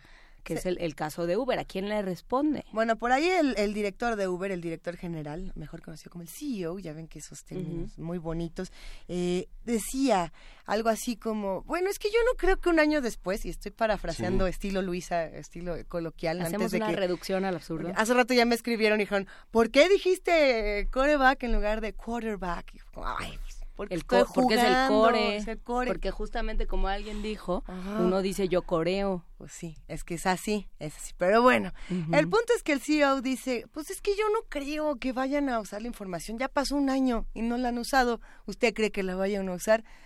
¿Qué importa? No, eh, sé si podemos o no podemos pertenecer a estos 57 millones de usuarios. Probablemente sí. No sé cuántos de aquí usamos Uber. A ver, nada más pues por hacer una pequeña estadística. Uno, dos, Dos personas usan Uber, tres. Alguna, alguna aplicación. ¿no? O alguna aplicación o algún tipo de servicio al cual le proporcionamos información. Eso por un lado. Y por otro lado, en, una empresa en particular como Uber, y, más allá de... O sea, estoy completamente consciente que si usamos Google, por ejemplo, ya con eso tenemos para que se haga esta colita cibernética, que era lo que habíamos platicado. Eh, googleo ah, algo distinto a lo que suelo googlear y entonces Uber dice, no, se me hace que ella está embarazada porque googleó algo en cierta página de comida que nunca come o porque googleó este tipo de ropa. Eh, eh, porque salió un estudio reciente con esa información, ¿eh? No se vayan a... No, pero también si, o sea, si, todo el mundo pregunta... Eh, presenta tres síntomas, mete en el, motor de búsqueda tres síntomas, dices aquí va a haber una epidemia de gripe. Google puede definir epidemias. Por ejemplo, pero ¿qué pasa cuando decimos, no, es que Uber no solamente está formando parte de esta eh, cola cibernética o de este hackeo, de este secuestro informático, sino que además viene de escándalos de abuso sexual, de, violencia en diferentes partes de nuestro país, en diferentes partes del mundo, viene de una serie de acusaciones de falta de respeto a los conductores, no solamente a los, a los que utilizan el servicio. En fin, me parece que, que este es un escándalo de los muchos que ya traía Uber encima, ya había renunciado el CEO anterior. Entonces, ¿qué? ¿Ahora qué le va a quedar?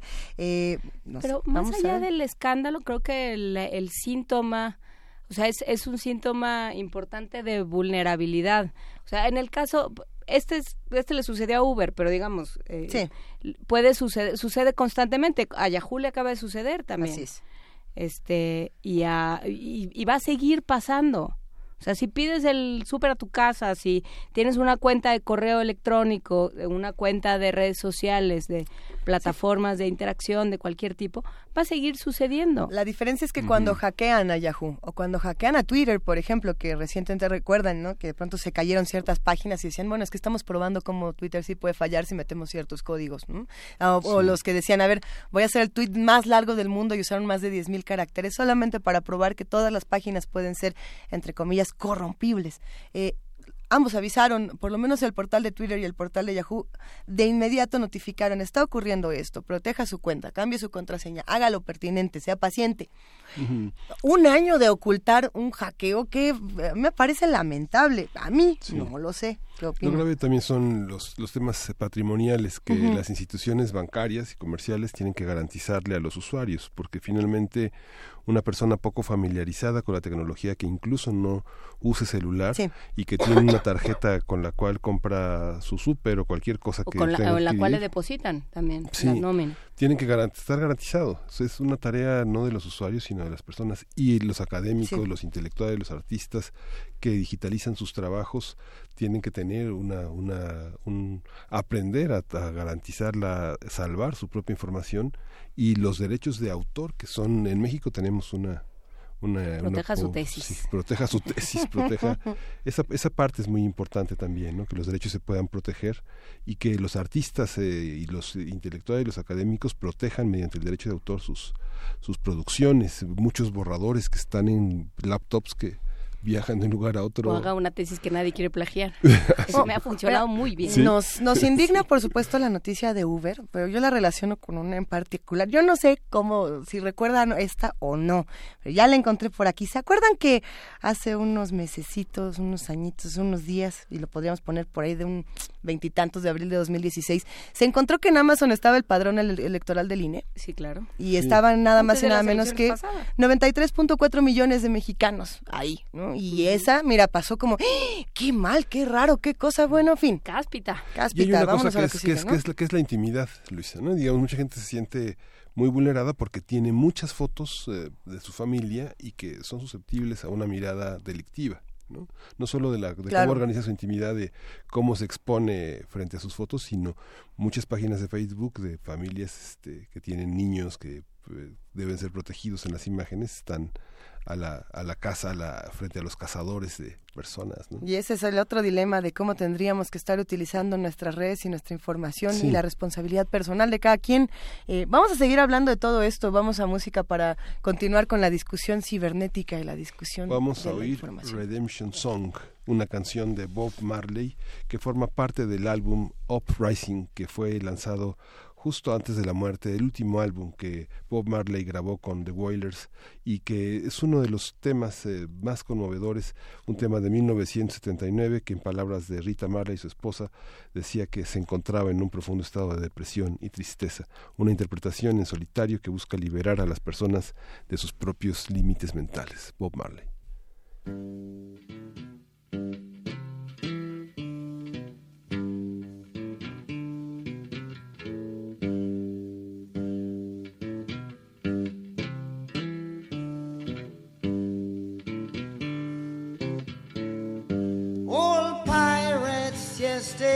Rabbi sold I to the merchant ships.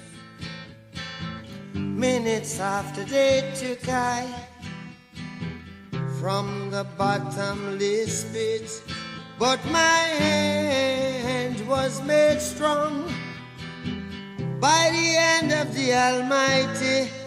We forward in this generation triumphantly. Won't you help to sing these songs of freedom? Cause all I ever have, redemption songs, redemption songs.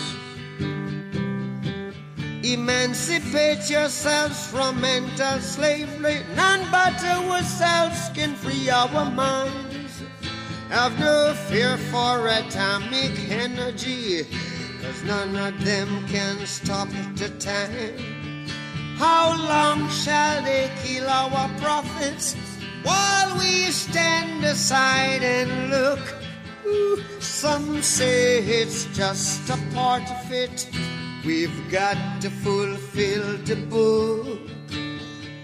Won't you help to sing these songs of freedom? Cause all I ever have, redemption songs, redemption songs, redemption songs.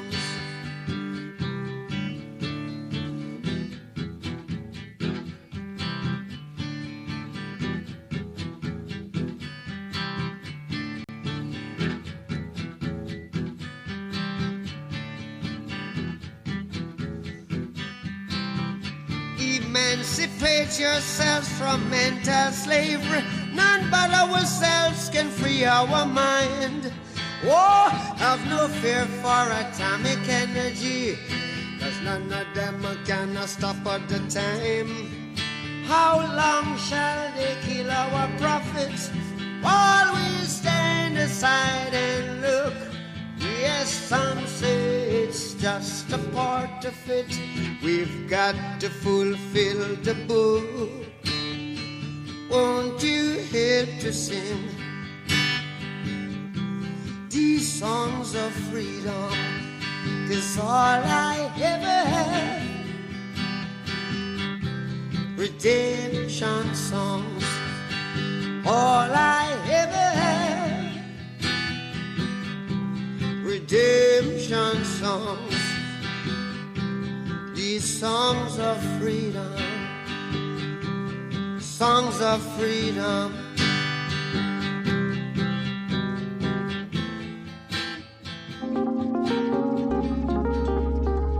Primer movimiento. Hacemos comunidad.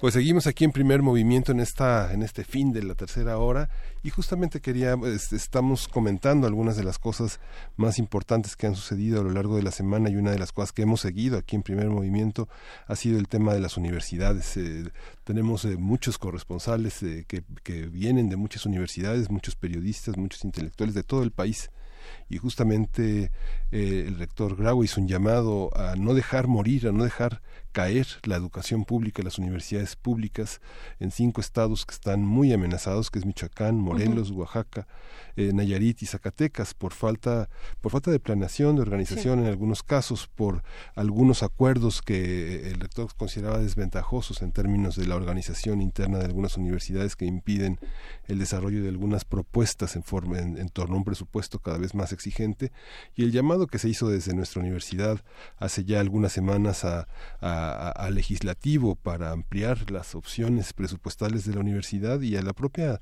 sociedad no podemos permitir que la educación pública este caiga, que cierren universidades públicas. ¿no? Esta parte yo creo que está es, es, es algo que trataremos, que, que veremos y que son aspectos fundamentales del futuro de México y del futuro de los estados, eh, sobre todo en un periodo de elecciones como el que viene y de ajuste de muchísimas eh, de muchísimas políticas. ¿no? Sí, ayer que hablábamos con Enrique Díaz Álvarez, eh, parte de los organizadores de este coloquio que se está llevando a cabo en el Centro Cultural Universitario, los acosos a la civilización, él hablaba de eh, uno de los acosos que se sufre es a las universidades públicas y bueno, también por parte de los gobiernos. Las universidades eh, desde hace mucho tiempo tradicionalmente en este país se han convertido en o en una fuente de recursos o en un coto de poder eh, o en una extensión del poder ejecutivo local y de los diferentes poderes de una comunidad. Y bueno pues se deja de lado eh, la, la verdadera vocación de, de estos de estos sitios. Entonces pues si si si si se empiezan a, a ver involucrados en estos problemas políticos en estas eh, eh, actos de actos justicieros y de venganza y tal en política pues entonces estamos perdidos estamos condenando a una sociedad a que a que no pueda hacer su propia gestión educativa, ¿no? Y eso es un problema serio. Claro, también yo creo que ese es un llamado para las autoridades de las distintas universidades a que no eh, se presten a distintos casos de corrupción, como todos los que fueron Pues eh, sí, mencionados en los últimos meses, que fueron muchos. La gran estafa, ¿no? Exactamente. Fue, fue cuestionado. La estafa maestra. La estafa maestra. ¿Y qué pasa con eso? Lo único que, que ocurre es que si las autoridades permiten que estas instituciones se presten a estos casos, eh, el apoyo, digamos, de la sociedad después eh, puede mermar y no es el punto. Eh, las universidades, ahora sí que el conocimiento, ¿qué culpa tiene? ¿no? ¿Y qué culpa tienen estos espacios y los alumnos y los maestros y todos los que forman las universidades, además de las autoridades? ¿no? Además de todos los rectores, además de todas las personas. Que por cierto hay que mandar un abrazo a todos los rectores que nos escuchan y que... ¿A todos? A todos, absolutamente a todos. Sobre todo al de Zimbabue que habló hace rato y dijo Que estoy ya- bien contento con esta noticia. Estoy bien contento con esta noticia porque además ahorita Sí. como casi no tienen problemas en Zimbabue, como no, como no tienen bien, claro quién, quién manda, Sí. ya regresó el que era el vicepresidente, que estaba eh, asilado en, en Sudáfrica y que fue su remoción fue la que causó una serie de problemas y, y empezaron a decir que a quien iban a dejar era la esposa de Mugabe y bueno Y ahorita alguien dijo que nada que ver con, con, Margarita y Felipe, que no se asusten aquí en no, México. no, no, ahí lo que, que- creo que lo que sucede en en Zimbabue es una cosa de la que hablábamos ayer, que tiene que ver con, con que Mugabe mal que viene es el libertador. Mugabe ha sido el, el, el, el jefe del Estado o del gobierno de Zimbabue desde que se independizaron en 1980 del Reino Unido. Entonces,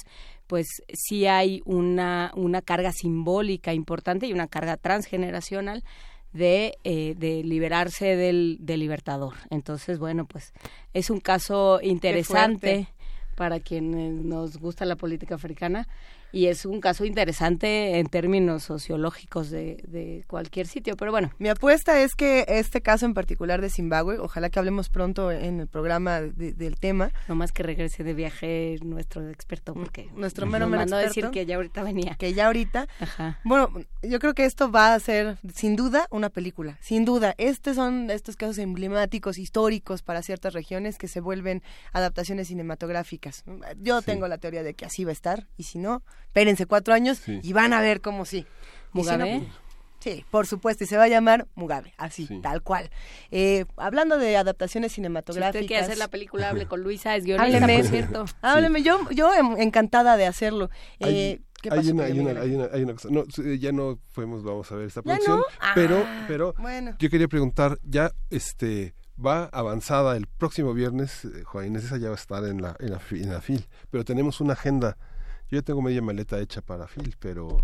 ¿La otra mitad la vas a llenar de libros? Sí. Sí, ya sí. nos vamos a la FIL. Y va sí. a pasar eso. Siempre regresa uno con porque porque hay hay presión de grupo. Entonces, yo todavía tengo un libro de Gao Xingyan que me convencieron de comprar y que no lo he logrado, no el otro el del cobre, ¿cómo se llama? Ya nos dirás, ya nos dirás. Eh, sí, está en mi, o sea, de que está en mi librero, está en mi librero. Estaba muy contenta, déjenme decirles que, eh, se acuerdan que hace unas semanas yo estuve hablando de un librero argentino. Sí. Que ya me mandaron el nombre, ¿no? Muchas personas, muchas, no solo una, me escribieron para decirme que se trata de Luis Mármol. Sí. Así, para que vean que no era eh, no, el no, invento no, sí. de esquizofrénico. Les así existe este señor, es un genio y que siempre Hay está que en la fila de Guadalajara. Siempre regresas con Ay. ¿y esa música qué? Ándale, ya llegó nuestra productora.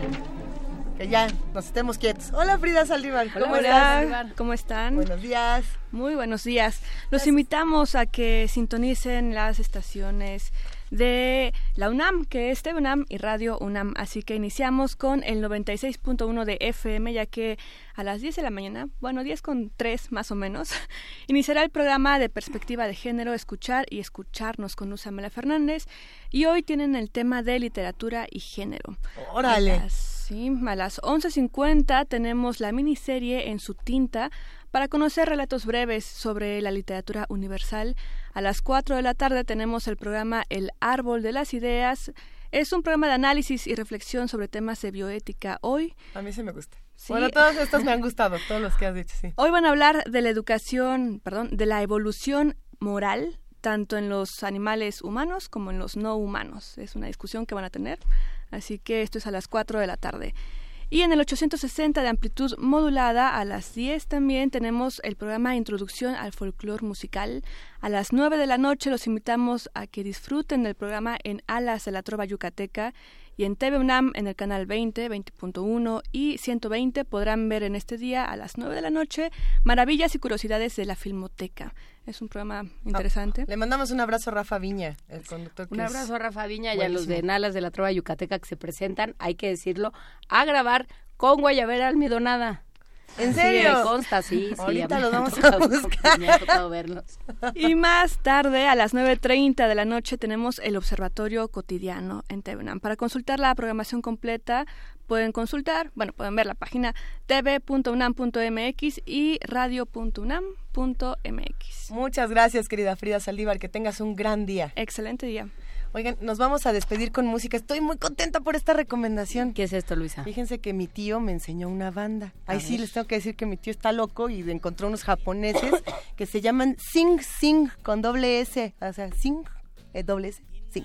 Y esta canción se llama Nanbonga y está buenísima. Escuchen nada más qué locura. Nanbonga de Sing Sing y ya con esa nos despedimos. La última y nos vamos. Muchas gracias a todos los que hacen primer movimiento. Gracias, querida jefa de información, Juana Inés de esa. Muchas gracias, Miguel Ángel Quemain. Gracias, Lisa. Gracias, Juana Inés. Esto fue primer movimiento. El mundo desde la universidad y Sing Sing.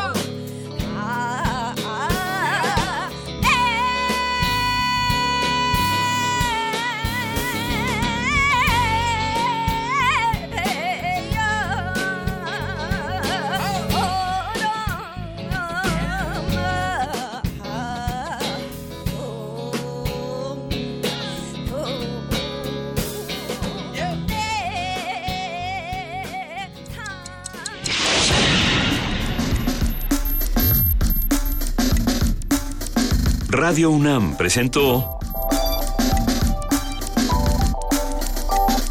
Primer movimiento. El mundo desde la universidad.